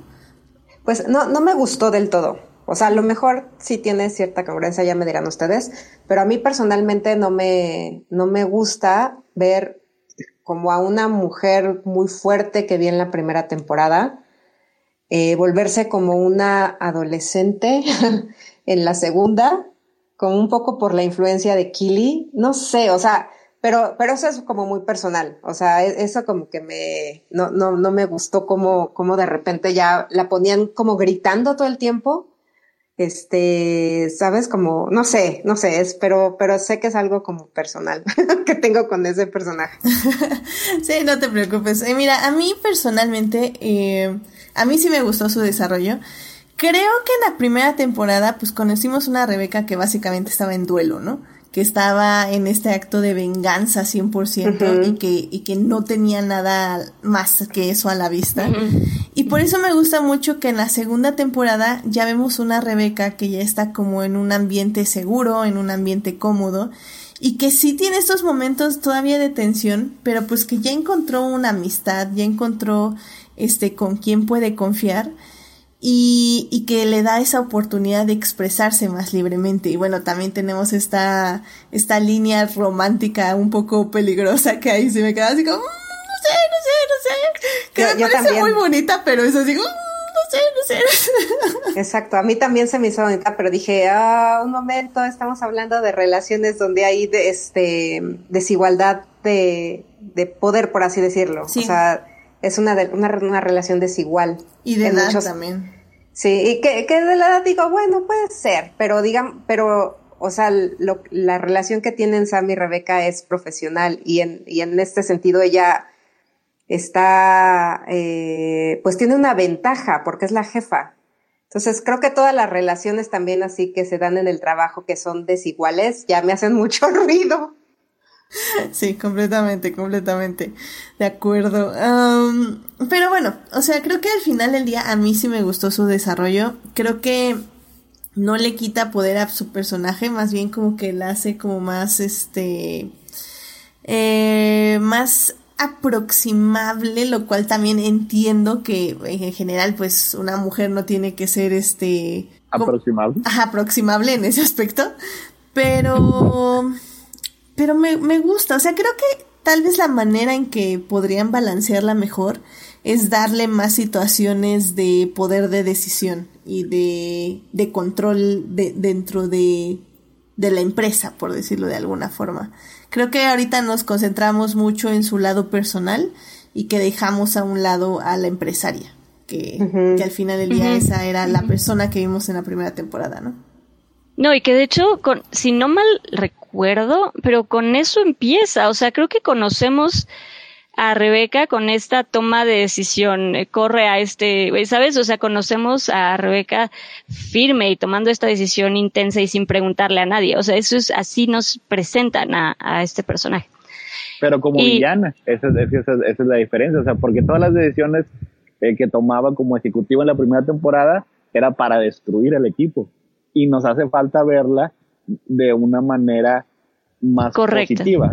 Que, Como que, sí lo ha hecho, que, sí lo ha hecho cuando este, cuando se puso al, tú por tú con que era Airlines, una, una aerolínea que estaba contaminando Nigeria. O sea, ella utilizó su poder y autoridad de una manera positiva y así fue como la ejerció. No, y creo que, digo, a lo mejor sí hace falta más ver a esa, esa Rebeca empresaria de nuevo, como retomarla, pero creo que sí está interesante también conocer este lado, este lado más eh, sensible, digamos, ¿no? Que tiene con, con Kaylee, que es su amiga, y también con Ted, y tener como esta sensibilidad, a esta Rebeca un poco más sensible, también estuvo como muy interesante. No, digo, a mí el episodio eh, donde está, bueno, en, en el supongo que ya puedo hablar un poco más con spoilers, pero en el episodio donde estamos en el, en el funeral del papá de, de Rebeca, a mí personalmente me gustó mucho porque justamente eh, le, o sea, va, tiene como una un proceso, su sensibilidad, tiene un proceso, su duelo, y es muy interesante, a mí me pareció muy interesante en ese capítulo ver ese duelo en, en Rebeca. Eh, me gustó, no sé, me pareció interesante. Y bueno, además, que hacen algo que solo, de verdad, solo Ted Lasso puede, puede hacer, que es usar la canción de, de Rick Astley para, para hacernos llorar, solo Terla se atreve, pero, pero, pero me gustó mucho ese, ese capítulo, no sé, me gustó ahí como personaje Rebeca, creo que me gustó esa, esa sensibilidad.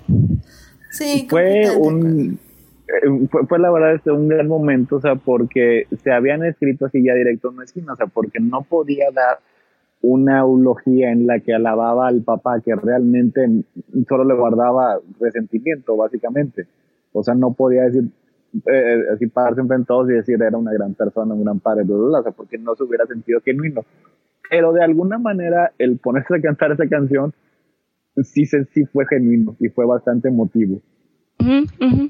Sí. Sí, sí. Totalmente de acuerdo. Y pues ya para casi ya pasamos a, a, nuestros episodios favoritos, porque creo que hubo varias cosas interesantes esta temporada, esta segunda temporada.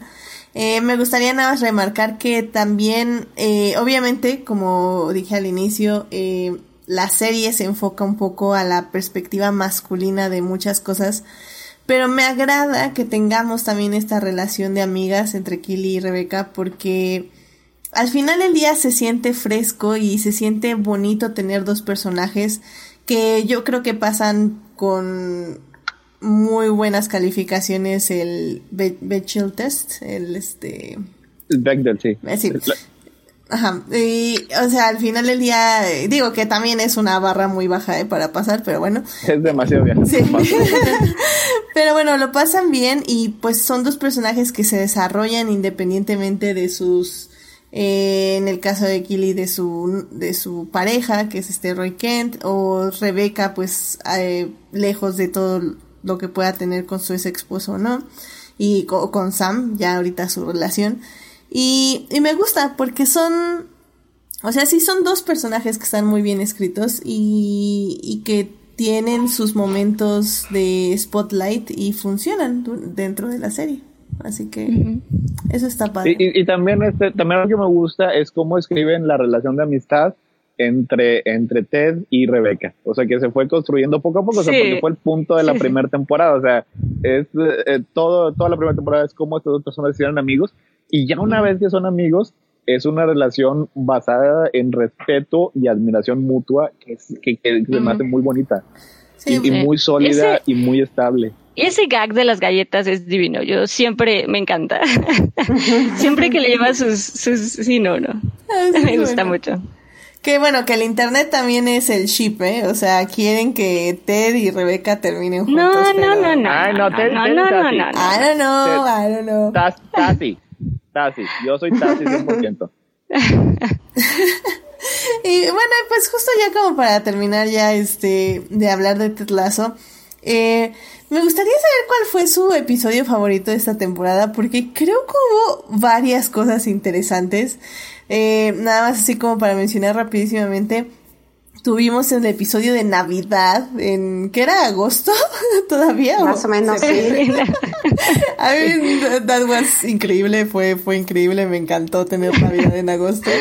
Y, y bueno tuvimos varias cosas interesantes pero bueno no sé este tú Rebeca que cuál fue tu episodio favorito de la temporada mi favorito fue justo el de el del funeral.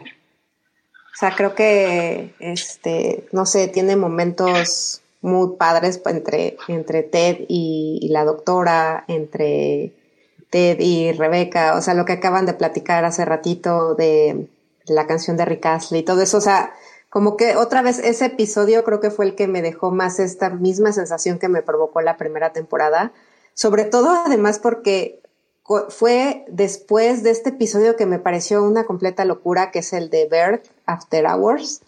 También es un gran episodio. A mí, a mí no me gustó nada porque a mí no me gustó tampoco. Tengo porque además, yo, yo no sabía cómo, cuál era el título de la, del episodio, pero cuando la vi dije, ¿por qué están volviendo a hacer After Hours de Scorsese? O sea, ¿por qué hicieron eso? ¿No? O sea, y porque además es una película que a mí me gusta mucho, la de After Hours. Entonces, cuando vi que efectivamente está completamente inspirado, porque además así se llama el episodio, el episodio, ¿no? Ver After Hours.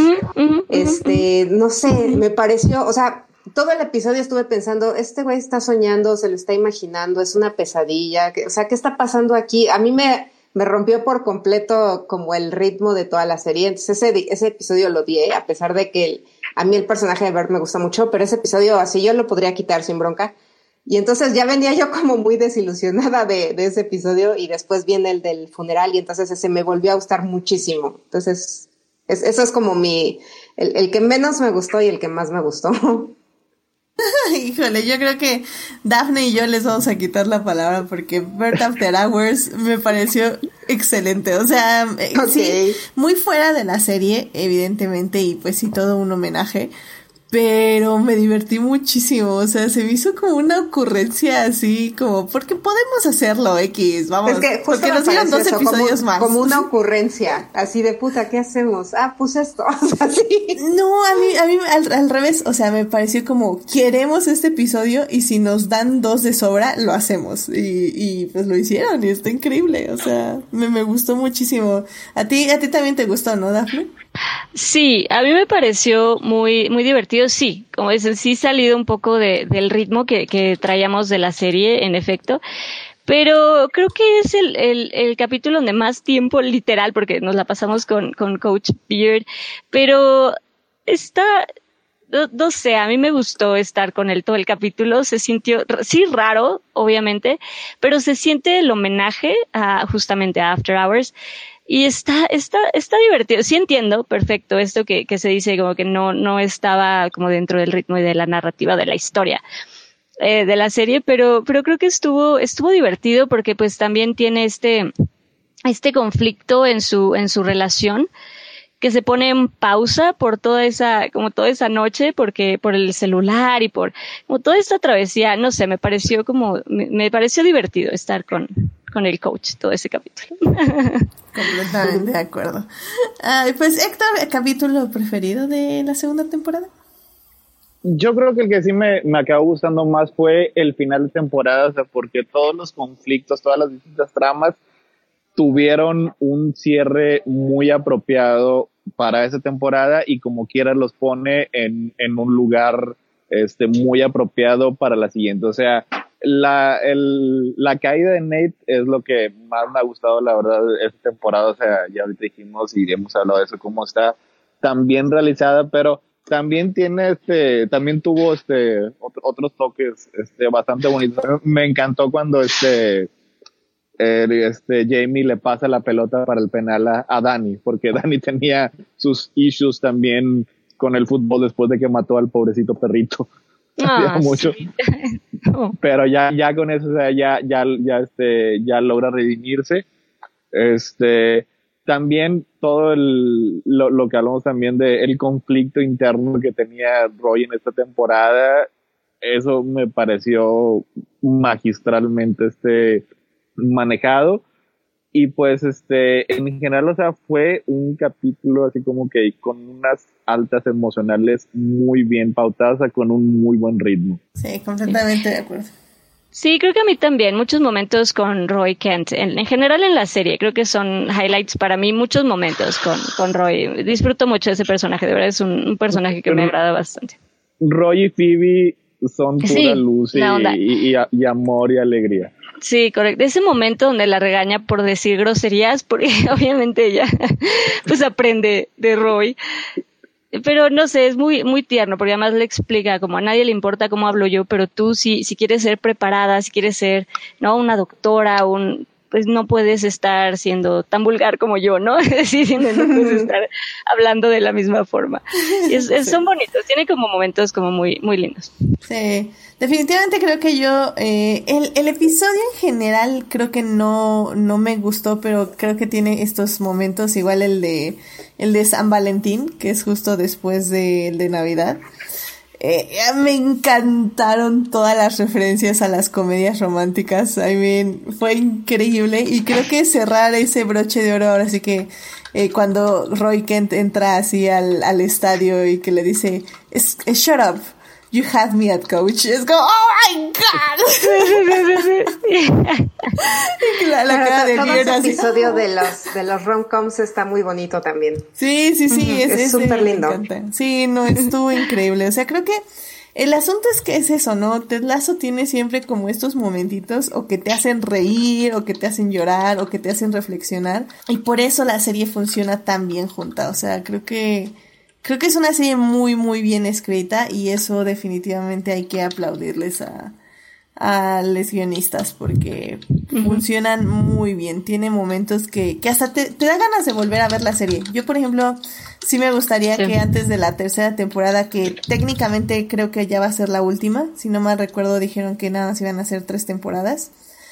Entonces, sí me gustaría echarme las dos primeras temporadas y luego ver la tercera, así que Va, a estar padre y probablemente vamos a hablar de la serie porque también me hace, se me hace un, un acierto que nada más sean tres temporadas y no alargar más la historia de estos personajes. Así que para que en la tercera ya, ganen el campeonato. Pues, Exacto. ya se que, que, va a ser, que van a ser nada más tres temporadas.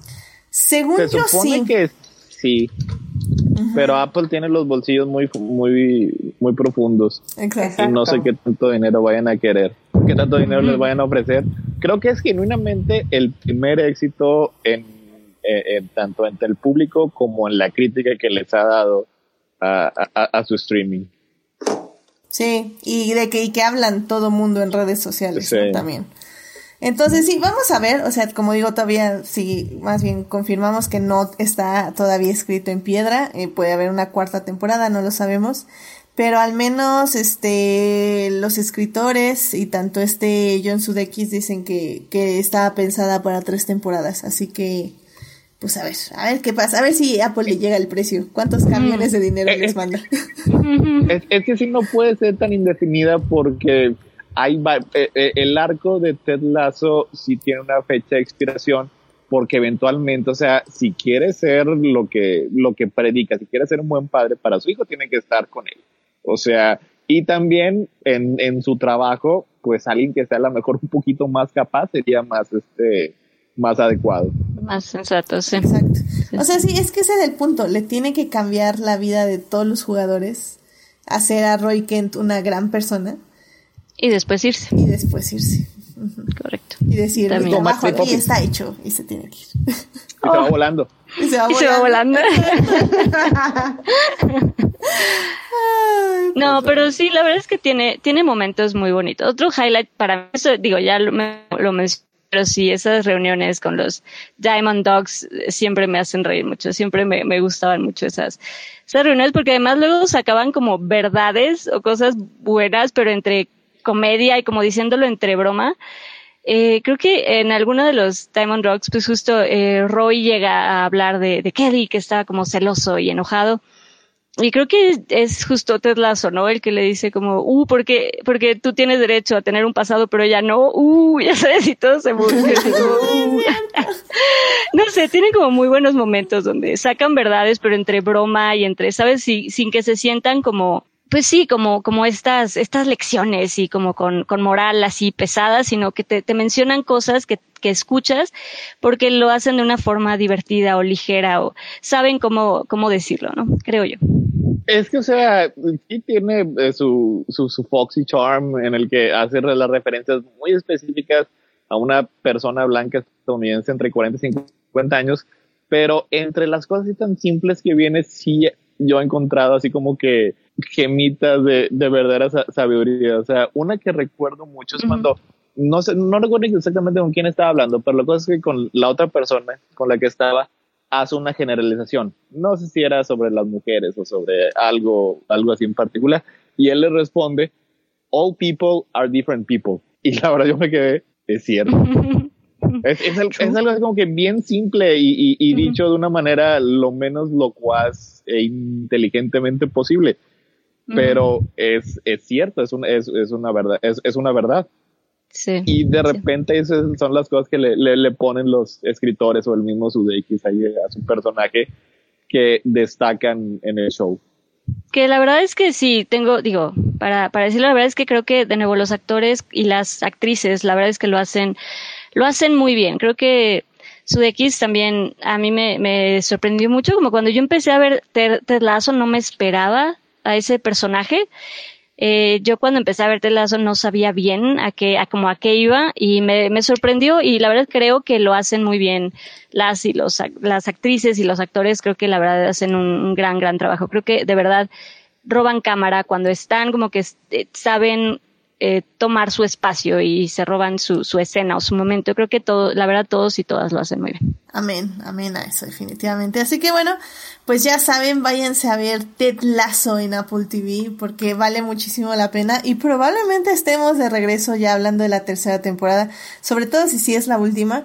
Creo que va a valer mucho la pena ver a dónde nos llevan los arcos de los personajes. Como digo, es una serie que ya que termine, eh, en el momento que termine, y la vamos a ver ya desde atrás y probablemente nos va a dejar interesantes lecciones. Así que váyanla a ver y disfrútenla. Apple TV. Oye, es, es, que fíjate, creo que a, a, a mí me sí, sí, sí caí yo ante Ted Lasso, o sea, porque además de fútbol, cuando escuchaba de esta serie, que era sobre una persona bien positiva, que, que siempre estaba de buen humor, que veía lo mejor del mundo, pues sí, yo, yo soy un poquito más cínico y decía, pues, o sea, esto la verdad me va a quedar mal y, y, no lo voy a aguantar, sea, porque estas personas son irritantes y, y, lo voy a quitar, pero así igual, así también poco a poco como uno de los personajes dentro del show, a mí también me cambió. Sí, no, y es que, ¿sabes qué tiene? O sea, sí es como, tiene como mucha bondad y trata de ser, pues, bueno y trata de ser positivo, pero también tiene sus momentos como, como, sabes, como ácidos, como, como sarcásticos que también son muy, muy buenos. Y no sé, a mí también de Ted el, el humor. Creo que es algo que a mí me, me, me, gustó mucho, como este humor de verdad como rápido, donde no enfatizan tanto, donde si un comentario, un una broma, un gag, algo se te fue, lo perdiste, ¿sabes? Este humor rápido a mí, yo lo disfruto mucho. Entonces creo que eso también me gusta bastante de Ted Lasso. A mí también me gusta eso. De repente me frustra porque efectivamente si no lo cachaste en el momento, ya no lo entendiste y es así de qué. Pero cuando lo cachas, se siente una satisfacción así de, así de que sí entendí lo, y lo caché. Y sí, está muy padre eso. Porque es, es, un humor súper referencial. O sea, tienen un montón de referencias como a cultura pop y música, cine, televisión, entonces está muy cañón. De hecho, en este último capítulo, cuando, cuando Ted le da los, los biscuits a, Rebeca y que le dice que quizá le puso sal en vez de azúcar, y que dice, Rebeca no me acuerdo cómo las describe así como Salty Beach, y dice, claro, como, como, como Locker en, en Melrose Place, y bueno, yo salí la carcajada así de, claro. Sí, ese momento. demasiado específico. Todo ese tipo de chistecitos a mí me encantan. Sí, a mí también, a mí también. Sí, tiene grandes momentos. La verdad, tiene muy, muy buenos momentos Ted Lasso y, vale muchísimo la pena. Así que vayan a ver la serie, definitivamente en Apple TV.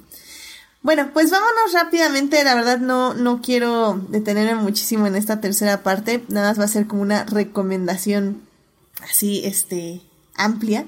Pero bueno, pues vámonos ya a la tercera parte.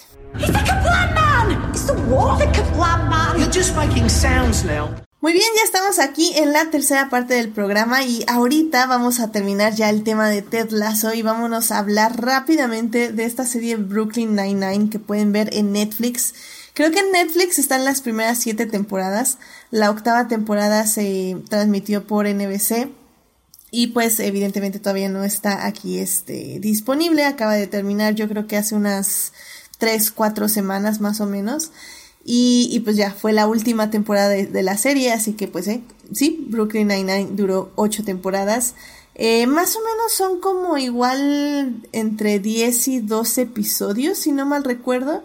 Y esta serie sí dura poquito, duran 20 minutos cada episodio. Pero, pero híjole, la verdad creo que es de las series que valen muchísimo la pena ver. Y, y aquí no, no, no vamos a mentir, la verdad es que es, es una serie bastante divertida y como con muchas cosas ingeniosas. Creo que si la eh, comparamos con Ted Lasso, evidentemente es muy, muy, muy diferente. Es una serie episódica, es una serie que sí tiene un personaje principal, pero desde un inicio te queda claro que el, el personaje principal en general es ahora sí que el lugar donde trabajan, que bueno, de qué trata Brooklyn Nine-Nine. Es, Brooklyn Nine-Nine es una serie acerca de unos detectives eh, que están en la comisaría de Brooklyn 99. este, y pues básicamente vamos a ver pues cómo hacen algunos arrestos, pero más que nada es como la interacción entre todos los detectives que están ahí, con los policías y pues con algunos de los criminales. Pero eh, curiosamente o interesantemente es una serie que pues cuando se estrenó hace ucha, ocho años, wow, qué cañón, ah, no lo había pensado de esa forma. bueno, que cuando estrenó hace ocho años, eh, sorprendió porque era una serie que sí tenía un protagonista blanco, un hombre blanco de protagonista, pero todas las personas que estaban a su alrededor eran dos mujeres latinas, este, un, este, ¿cómo, se llama? Un jefe, un jefe de, de la comisaría, este negro, que es gay, y pues también el, el sargento, que también es afroamericano, y pues este, los dos inútiles que no hacen nada, que son otros dos, este, hombres blancos, ya, boomers, y o sea, la verdad es que eh, fue una serie que, que en ese aspecto creo que sorprendió mucho. Y el humor que tiene, la verdad, es bien divertido. O sea, hay, episodios que realmente disfruto mucho volver a ver y río a carcajadas, sinceramente. Y pues, Daphne, no sé rápidamente como cuál fue tu, tu viaje con esta serie y por qué la empezaste a ver y por qué la recomendarías también. Eh, yo, Brooklyn Nine-Nine, la verdad la empecé a ver por mi hermano. mi hermano era como muy fan y de repente, pues, me, ya sabes, entonces, bueno, voy a poner Brooklyn y me clavé y ya de ahí, ¿no? Este, vi como los capítulos que yo no había visto y ya me, me seguí.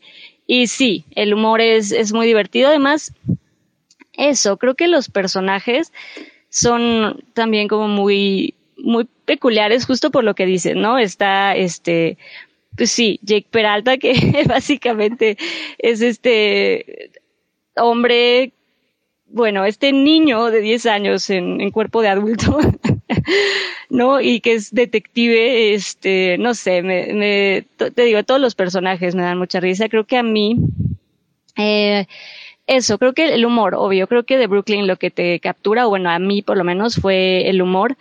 Igual, un humor como muy, muy peculiar. A mí estos como gags, estos, eh, este humor que, que aporta el Captain Holt, que decías, pues es, es, es gay y es muy serio y es muy, ¿no? Entonces a mí estos, estos momentos de comedia con, con el Captain Holt me, me gustaban mucho, los disfrutaba mucho. Entonces, no sé, creo que el humor en general. Y los personajes, ¿no? Creo que en general los personajes, hay, hay, hay personajes divertidos. Está eh, Rosa Díaz, eh, que está, bueno, es esta Stephanie Beatriz, que a mí lo, lo, creo que es uno de los personajes que más me gusta en Brooklyn Nine-Nine porque creo que lo hace, lo hace muy bien. Y es un poquito, creo yo, como el, eh, como la Roy Kent de Brooklyn Nine-Nine, ¿sabes? Como este personaje seria y agresiva, y, pero que la adoras por alguna razón, Es como, no sé, es un personaje que me gusta mucho. Y este, bueno, y Terry Cruz, que por alguna, pues también es, es adorable, ¿no? Terry Cruz que hace al, al Sargent, al este, Terry, eh, no sé, lo hacen, lo hacen muy bien. Es el, es el sargento obsesionado con, con sus músculos y que es súper fuerte y que solo come yogurt. Ay, la amo, la amo. Pero que llama el yogurt, sí, sí, sí. y bueno, obvio está también la, la, la, la, la ya sabes, la, la, la aplicada, la que quiere ser la mejor, que es esta, pues, Amy Santiago, que pues es la aplicada, es la que quiere ser la mejor, es la, la que siempre sigue órdenes, ¿no? Y, también, pues creo que mucha gente nos podemos identificar un poco con ese perfil de, ya sabes, de, ser respetuosa y de querer seguir las órdenes y de hacer las cosas lo mejor que puedes. Y está, no sé, es, muy divertida. Sí, creo que la interacción entre los personajes siempre es lo que da muchísimas risas y, y también cómo explotan sus estereotipos y cómo explotan, eh, pues, cómo conviven. Pero pues como decía, al final del día también es una de las series que nos enseña cómo se puede hacer comedia sin tener que insultar a otras personas, porque en ese aspecto creo que es una serie muy positiva eh, de cómo eh, todos los personajes van creciendo y se van desarrollando. O sea, sobre todo, como bien dice Daphne, Jake Peralta, que es como nuestro protagonista, por decirlo de alguna forma, eh, poco a poco se va convirtiendo de este niño de 10 años egoísta, en titles básicamente, en, en, en saber cómo trabajar en equipo, en sacrificarse por los demás, en proteger a su equipo y, y si bien sigue siendo en ciertos momentos bastante infantil, sí tiene un pequeño crecimiento y, y pues no sé qué, cómo tú sientas, Rebeca, eh, toda la comedia de Brooklyn, porque también la serie fue, fue cambiando un poco conforme fueron avanzando las temporadas, ya que también cambió de cadena por ahí de la sexta temporada, que por cierto la serie se canceló y fue que NBC la salvó para terminarla justamente ya dos temporadas después o tres temporadas después creo que fue. Creo que fue las 6, 7 y 8, ¿no? Que fueron en NBC.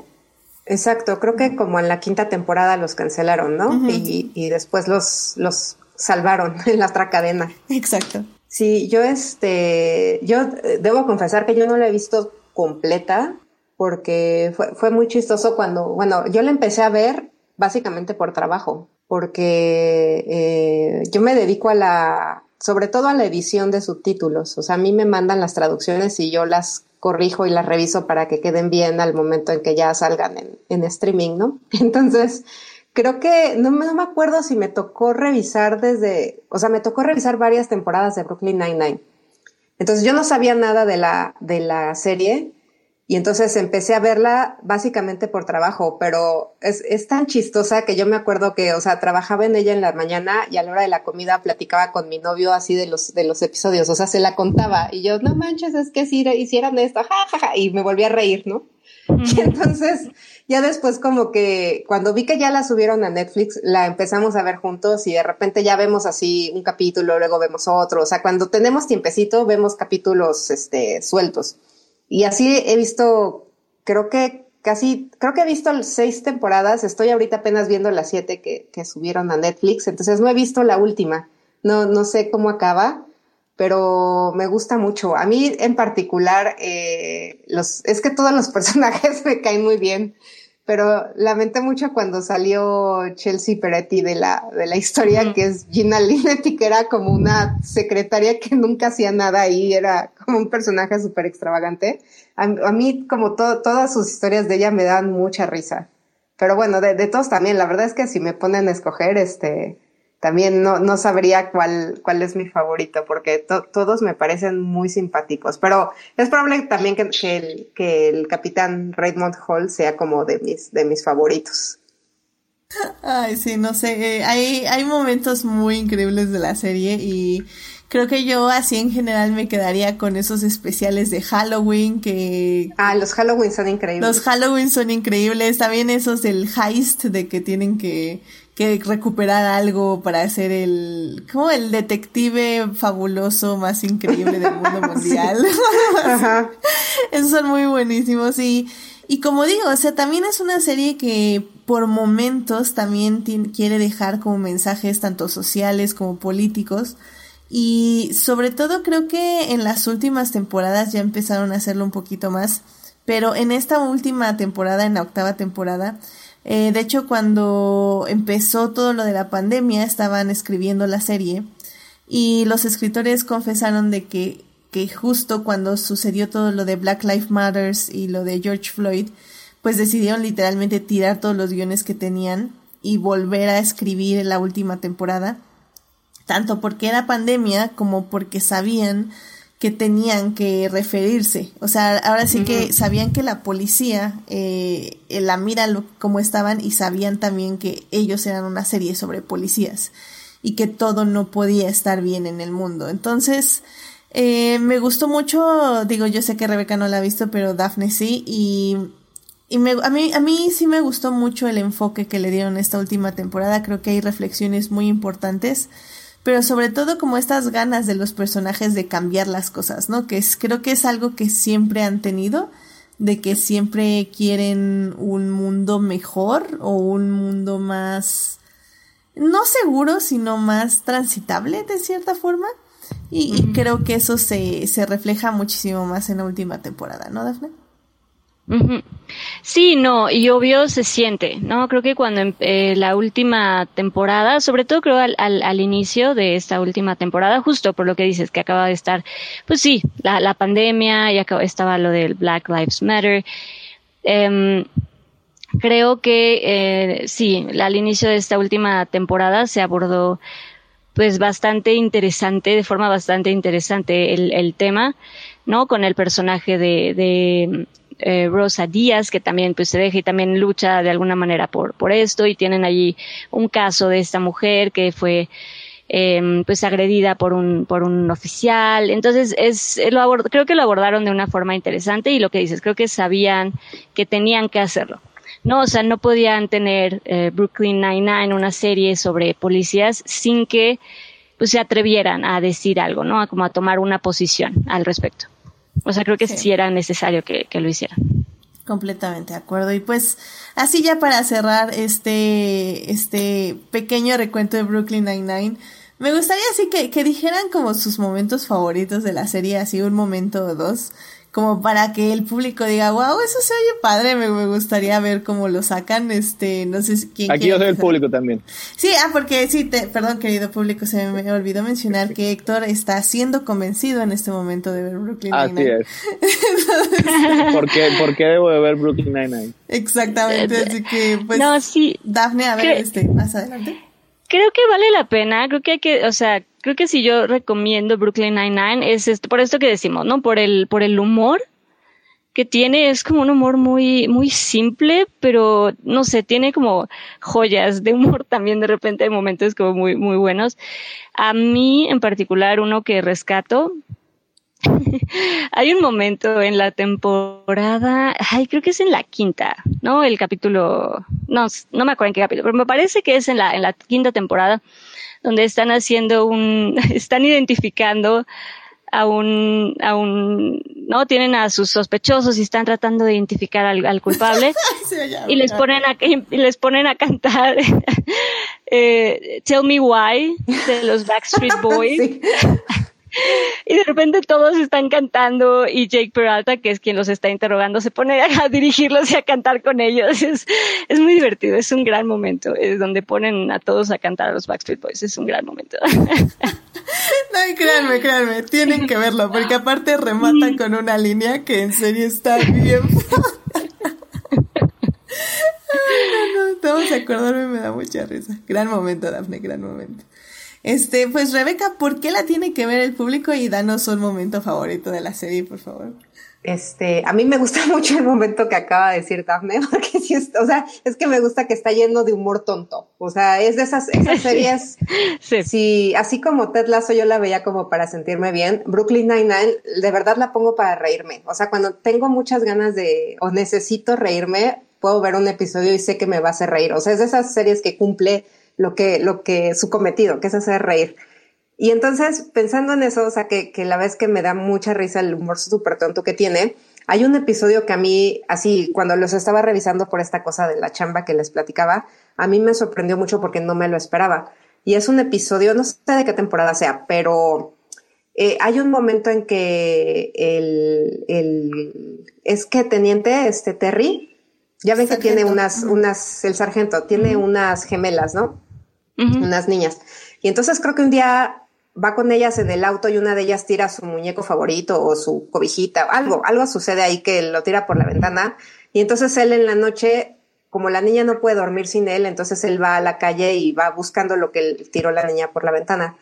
Y entonces pues está como en la calle de su, de su, de su colonia donde vive y pues como, como sospechoso, digamos, porque está ahí él solito buscando cosas en la calle, como estuviera husmeando. Y entonces un policía blanco lo detiene, así le dice, oiga, ¿qué está haciendo? Y ya le explica, ¿no? Esto que le pasó. Y le, y, pero el policía, como, o sea, no, no lo escucha, sino lo que ve es un hombre negro sospechoso merodeando.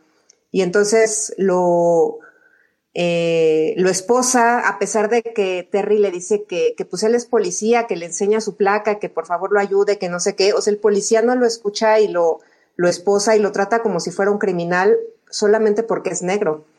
Y este capítulo pasó antes de lo de, de George Floyd. O sea, es, es, un episodio que yo vi hace mucho tiempo y pasó antes porque lo tengo como muy claro que, que cuando lo vi me impactó mucho. Y entonces todo el episodio trata de cómo Terry trata de decirle al policía, porque ya después, bueno, se aclara el malentendido, etcétera, pero Terry le tiene que explicar al policía blanco, al oficial blanco, que lo que hizo estuvo mal y lo que hizo fue esto de racial profiling, ¿no? O sea, él, en vez de ver a un, un, policía que estaba buscando algo que tiró su hija, lo que el policía blanco vio fue a un hombre negro peligroso merodeando las calles de noche y, por más que trató de explicarle, no lo escuchó, básicamente por el hecho de que era negro. Entonces, o sea, toda esa, ese, como esa trama, a mí me sacó muchísimo de, del jajaja, ¿no? De que me daba Brooklyn Nine-Nine, para ofrecerme esta otra historia dije así de wow, o sea, la verdad es que lo que está muy chido es que si sí, sí puede ofrecerte todas estas risas a partir del humor tonto, pero también de repente te mete estos temas que sí, así tocan llagas muy importantes, sobre todo en temas como el racismo en Estados Unidos. Entonces a mí ese tipo de detalles me sorprenden mucho de la serie y creo que también por eso lo recomiendo, la recomiendo mucho. Sí, completamente de acuerdo. De hecho, en ese mismo episodio está este momento donde eh, Jeffords, el sargento Jeffords, les está explicando a Jake y a Rosa y a todos sus compañeros les está diciendo, no, pues es que me paró, pero, y le dicen, pero ¿por qué te paró? Pues es que me, me hice esto y esto, pero no tiene sentido. Y ya cuando les cae todos el 20, claro. es ah, o sea, de, sí, ah, o sea, racismo.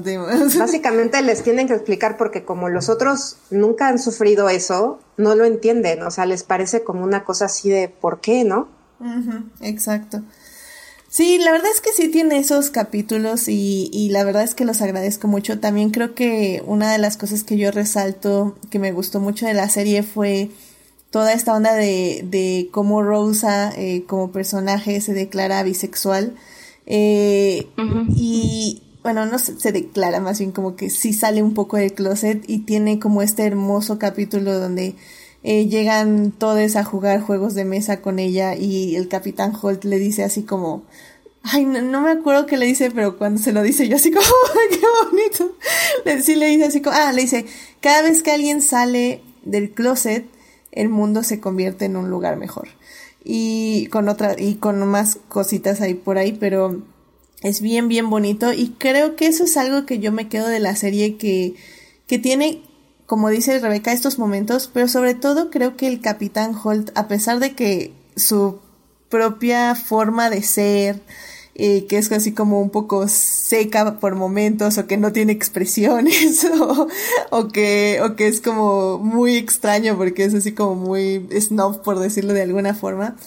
Eh, me gusta mucho cómo usaban eh, el hecho de que es gay también como parte del humor, pero no bromas tontas o más bien no, no bromas homofóbicas. Sí, no bromas a costa suya. Ajá, a costa suya, sino bromas con él y, y, muy, muy interesante. O sea, me gustó mucho cómo lo, lo usaban. De hecho, hay, hay, un momento que me encanta, que es que eh, Jeffords, el sargento Jeffords tiene que... Ah, Rosa Díaz está en la cárcel, ni me acuerdo por qué está en la cárcel.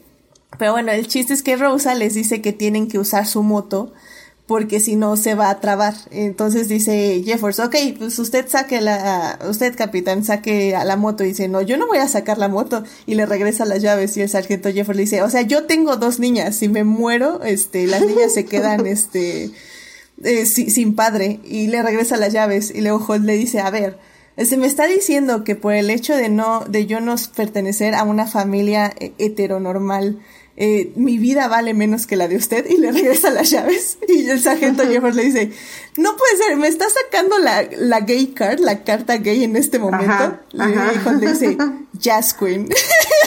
y así como no. es que sí, son esos momentos de donde no te esperas esas, son las mejores. Ay, no, no, no, me, me, encanta, me encanta ese tipo de humor y es increíble, porque justo eso no te Y aparte como lo dice serio todo el tiempo, es más chistoso. Exacto. Sí, exacto. Sí, entonces creo que Brooklyn, como bien dijo Rebeca y como bien dijo Daphne, es una serie para pasar un buen rato. Sí tiene sus momentos de reflexión. No son muchos, sí hay que decirlo, durante toda la serie. Creo que la octava temporada lo tiene aún más por todo lo de Black Lives Matter.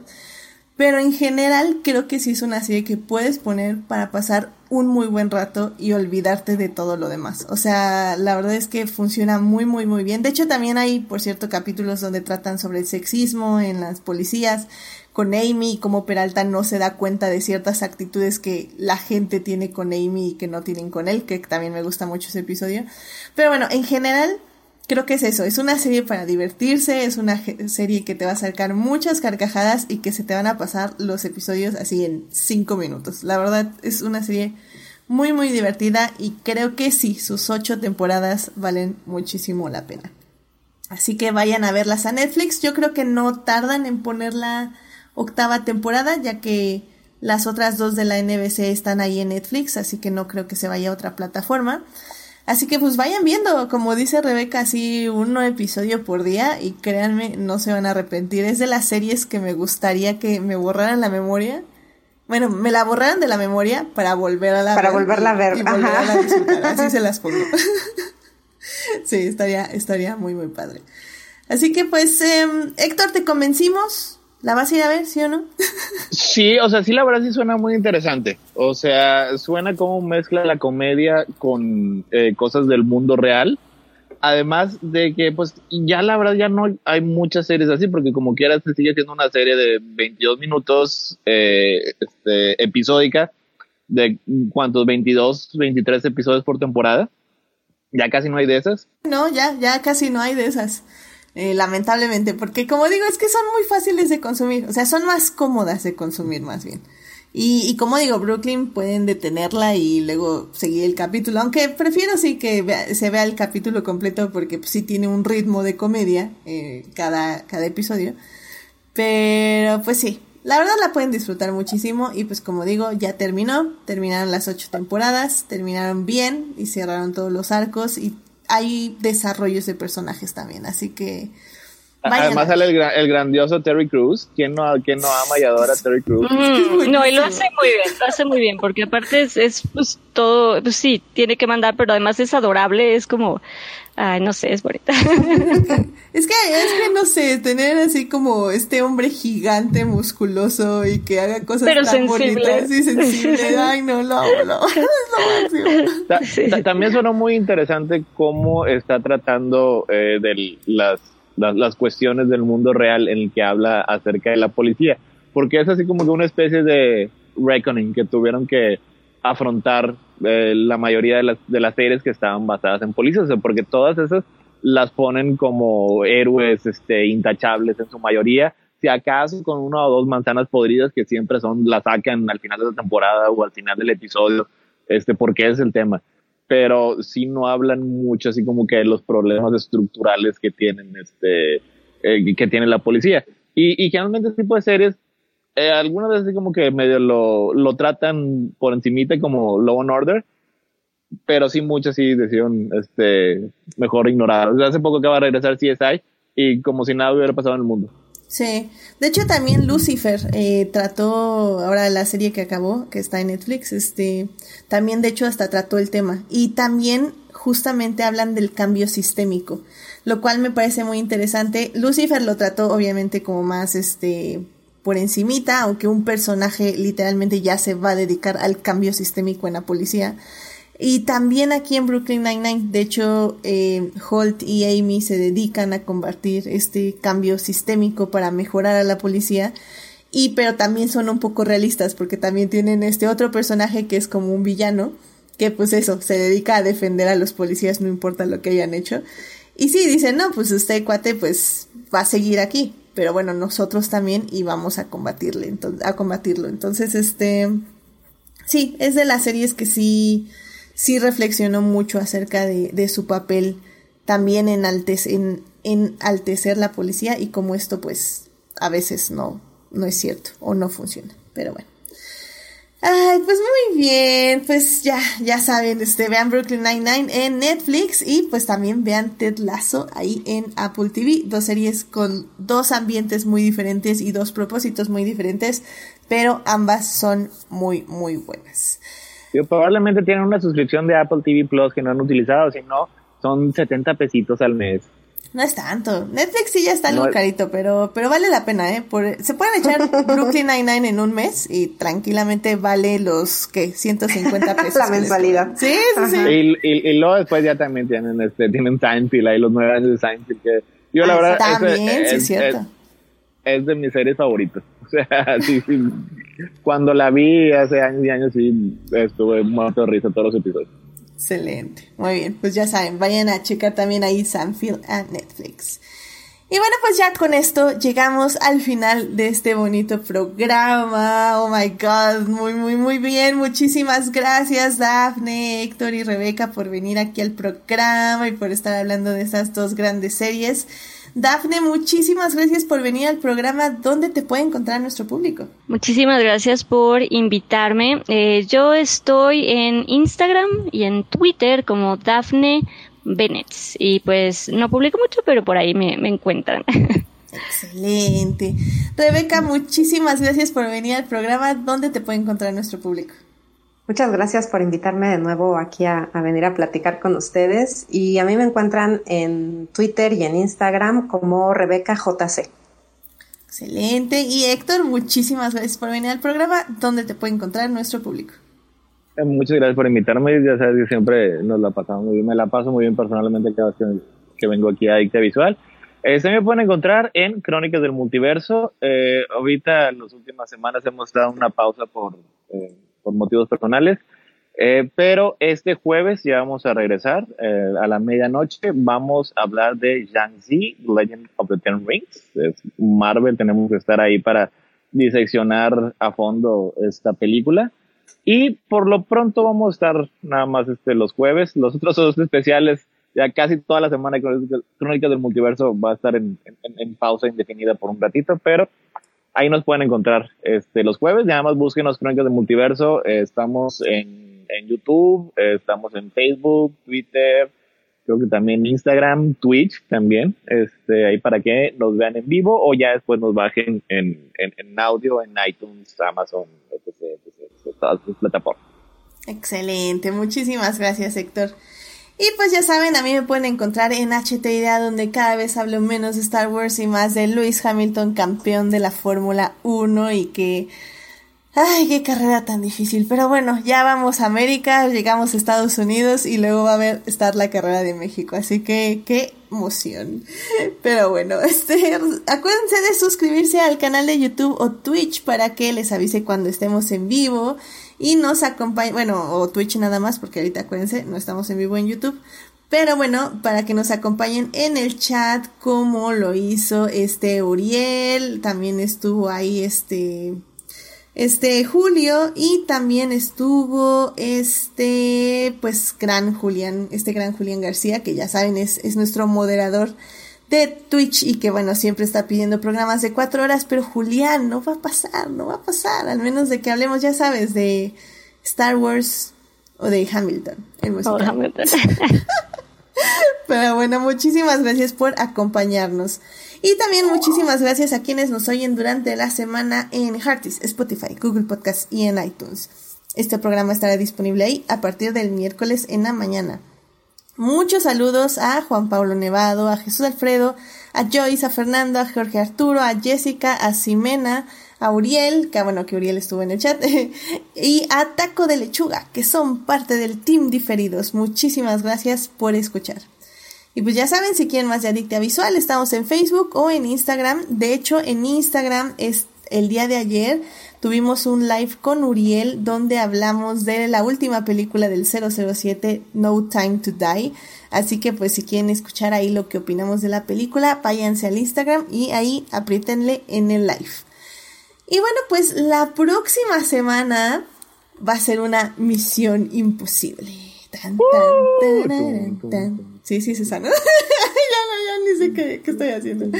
Pero va, a estar muy, muy padre. Ahora sí que son los 25 años de la primera película que convirtió a Tom Cruise en este héroe de acción, pues que literalmente ya se va a ir al espacio para filmar otra misión imposible, así que así más, más imposible que quieren. Tenemos, tenemos que Nadie lo creía, nadie lo creía en ese entonces. Todos estábamos anonadados ante ese cambio. Efectivamente, efectivamente. Así que, pues vamos a estar revisando esta película, así que únanse aquí en Twitch para escucharnos en vivo y comentar con nosotros acerca de ella. Y pues bueno, pues que tengan una muy linda semana, cuídense mucho por favor, no bajen la guardia, sigan usando cubrebocas y pues váyanse a vacunar. Muchísimas gracias, Héctor, Dafne y Rebeca, cuídense mucho, nos vemos, bye bye. Bye, bye. bonita noche.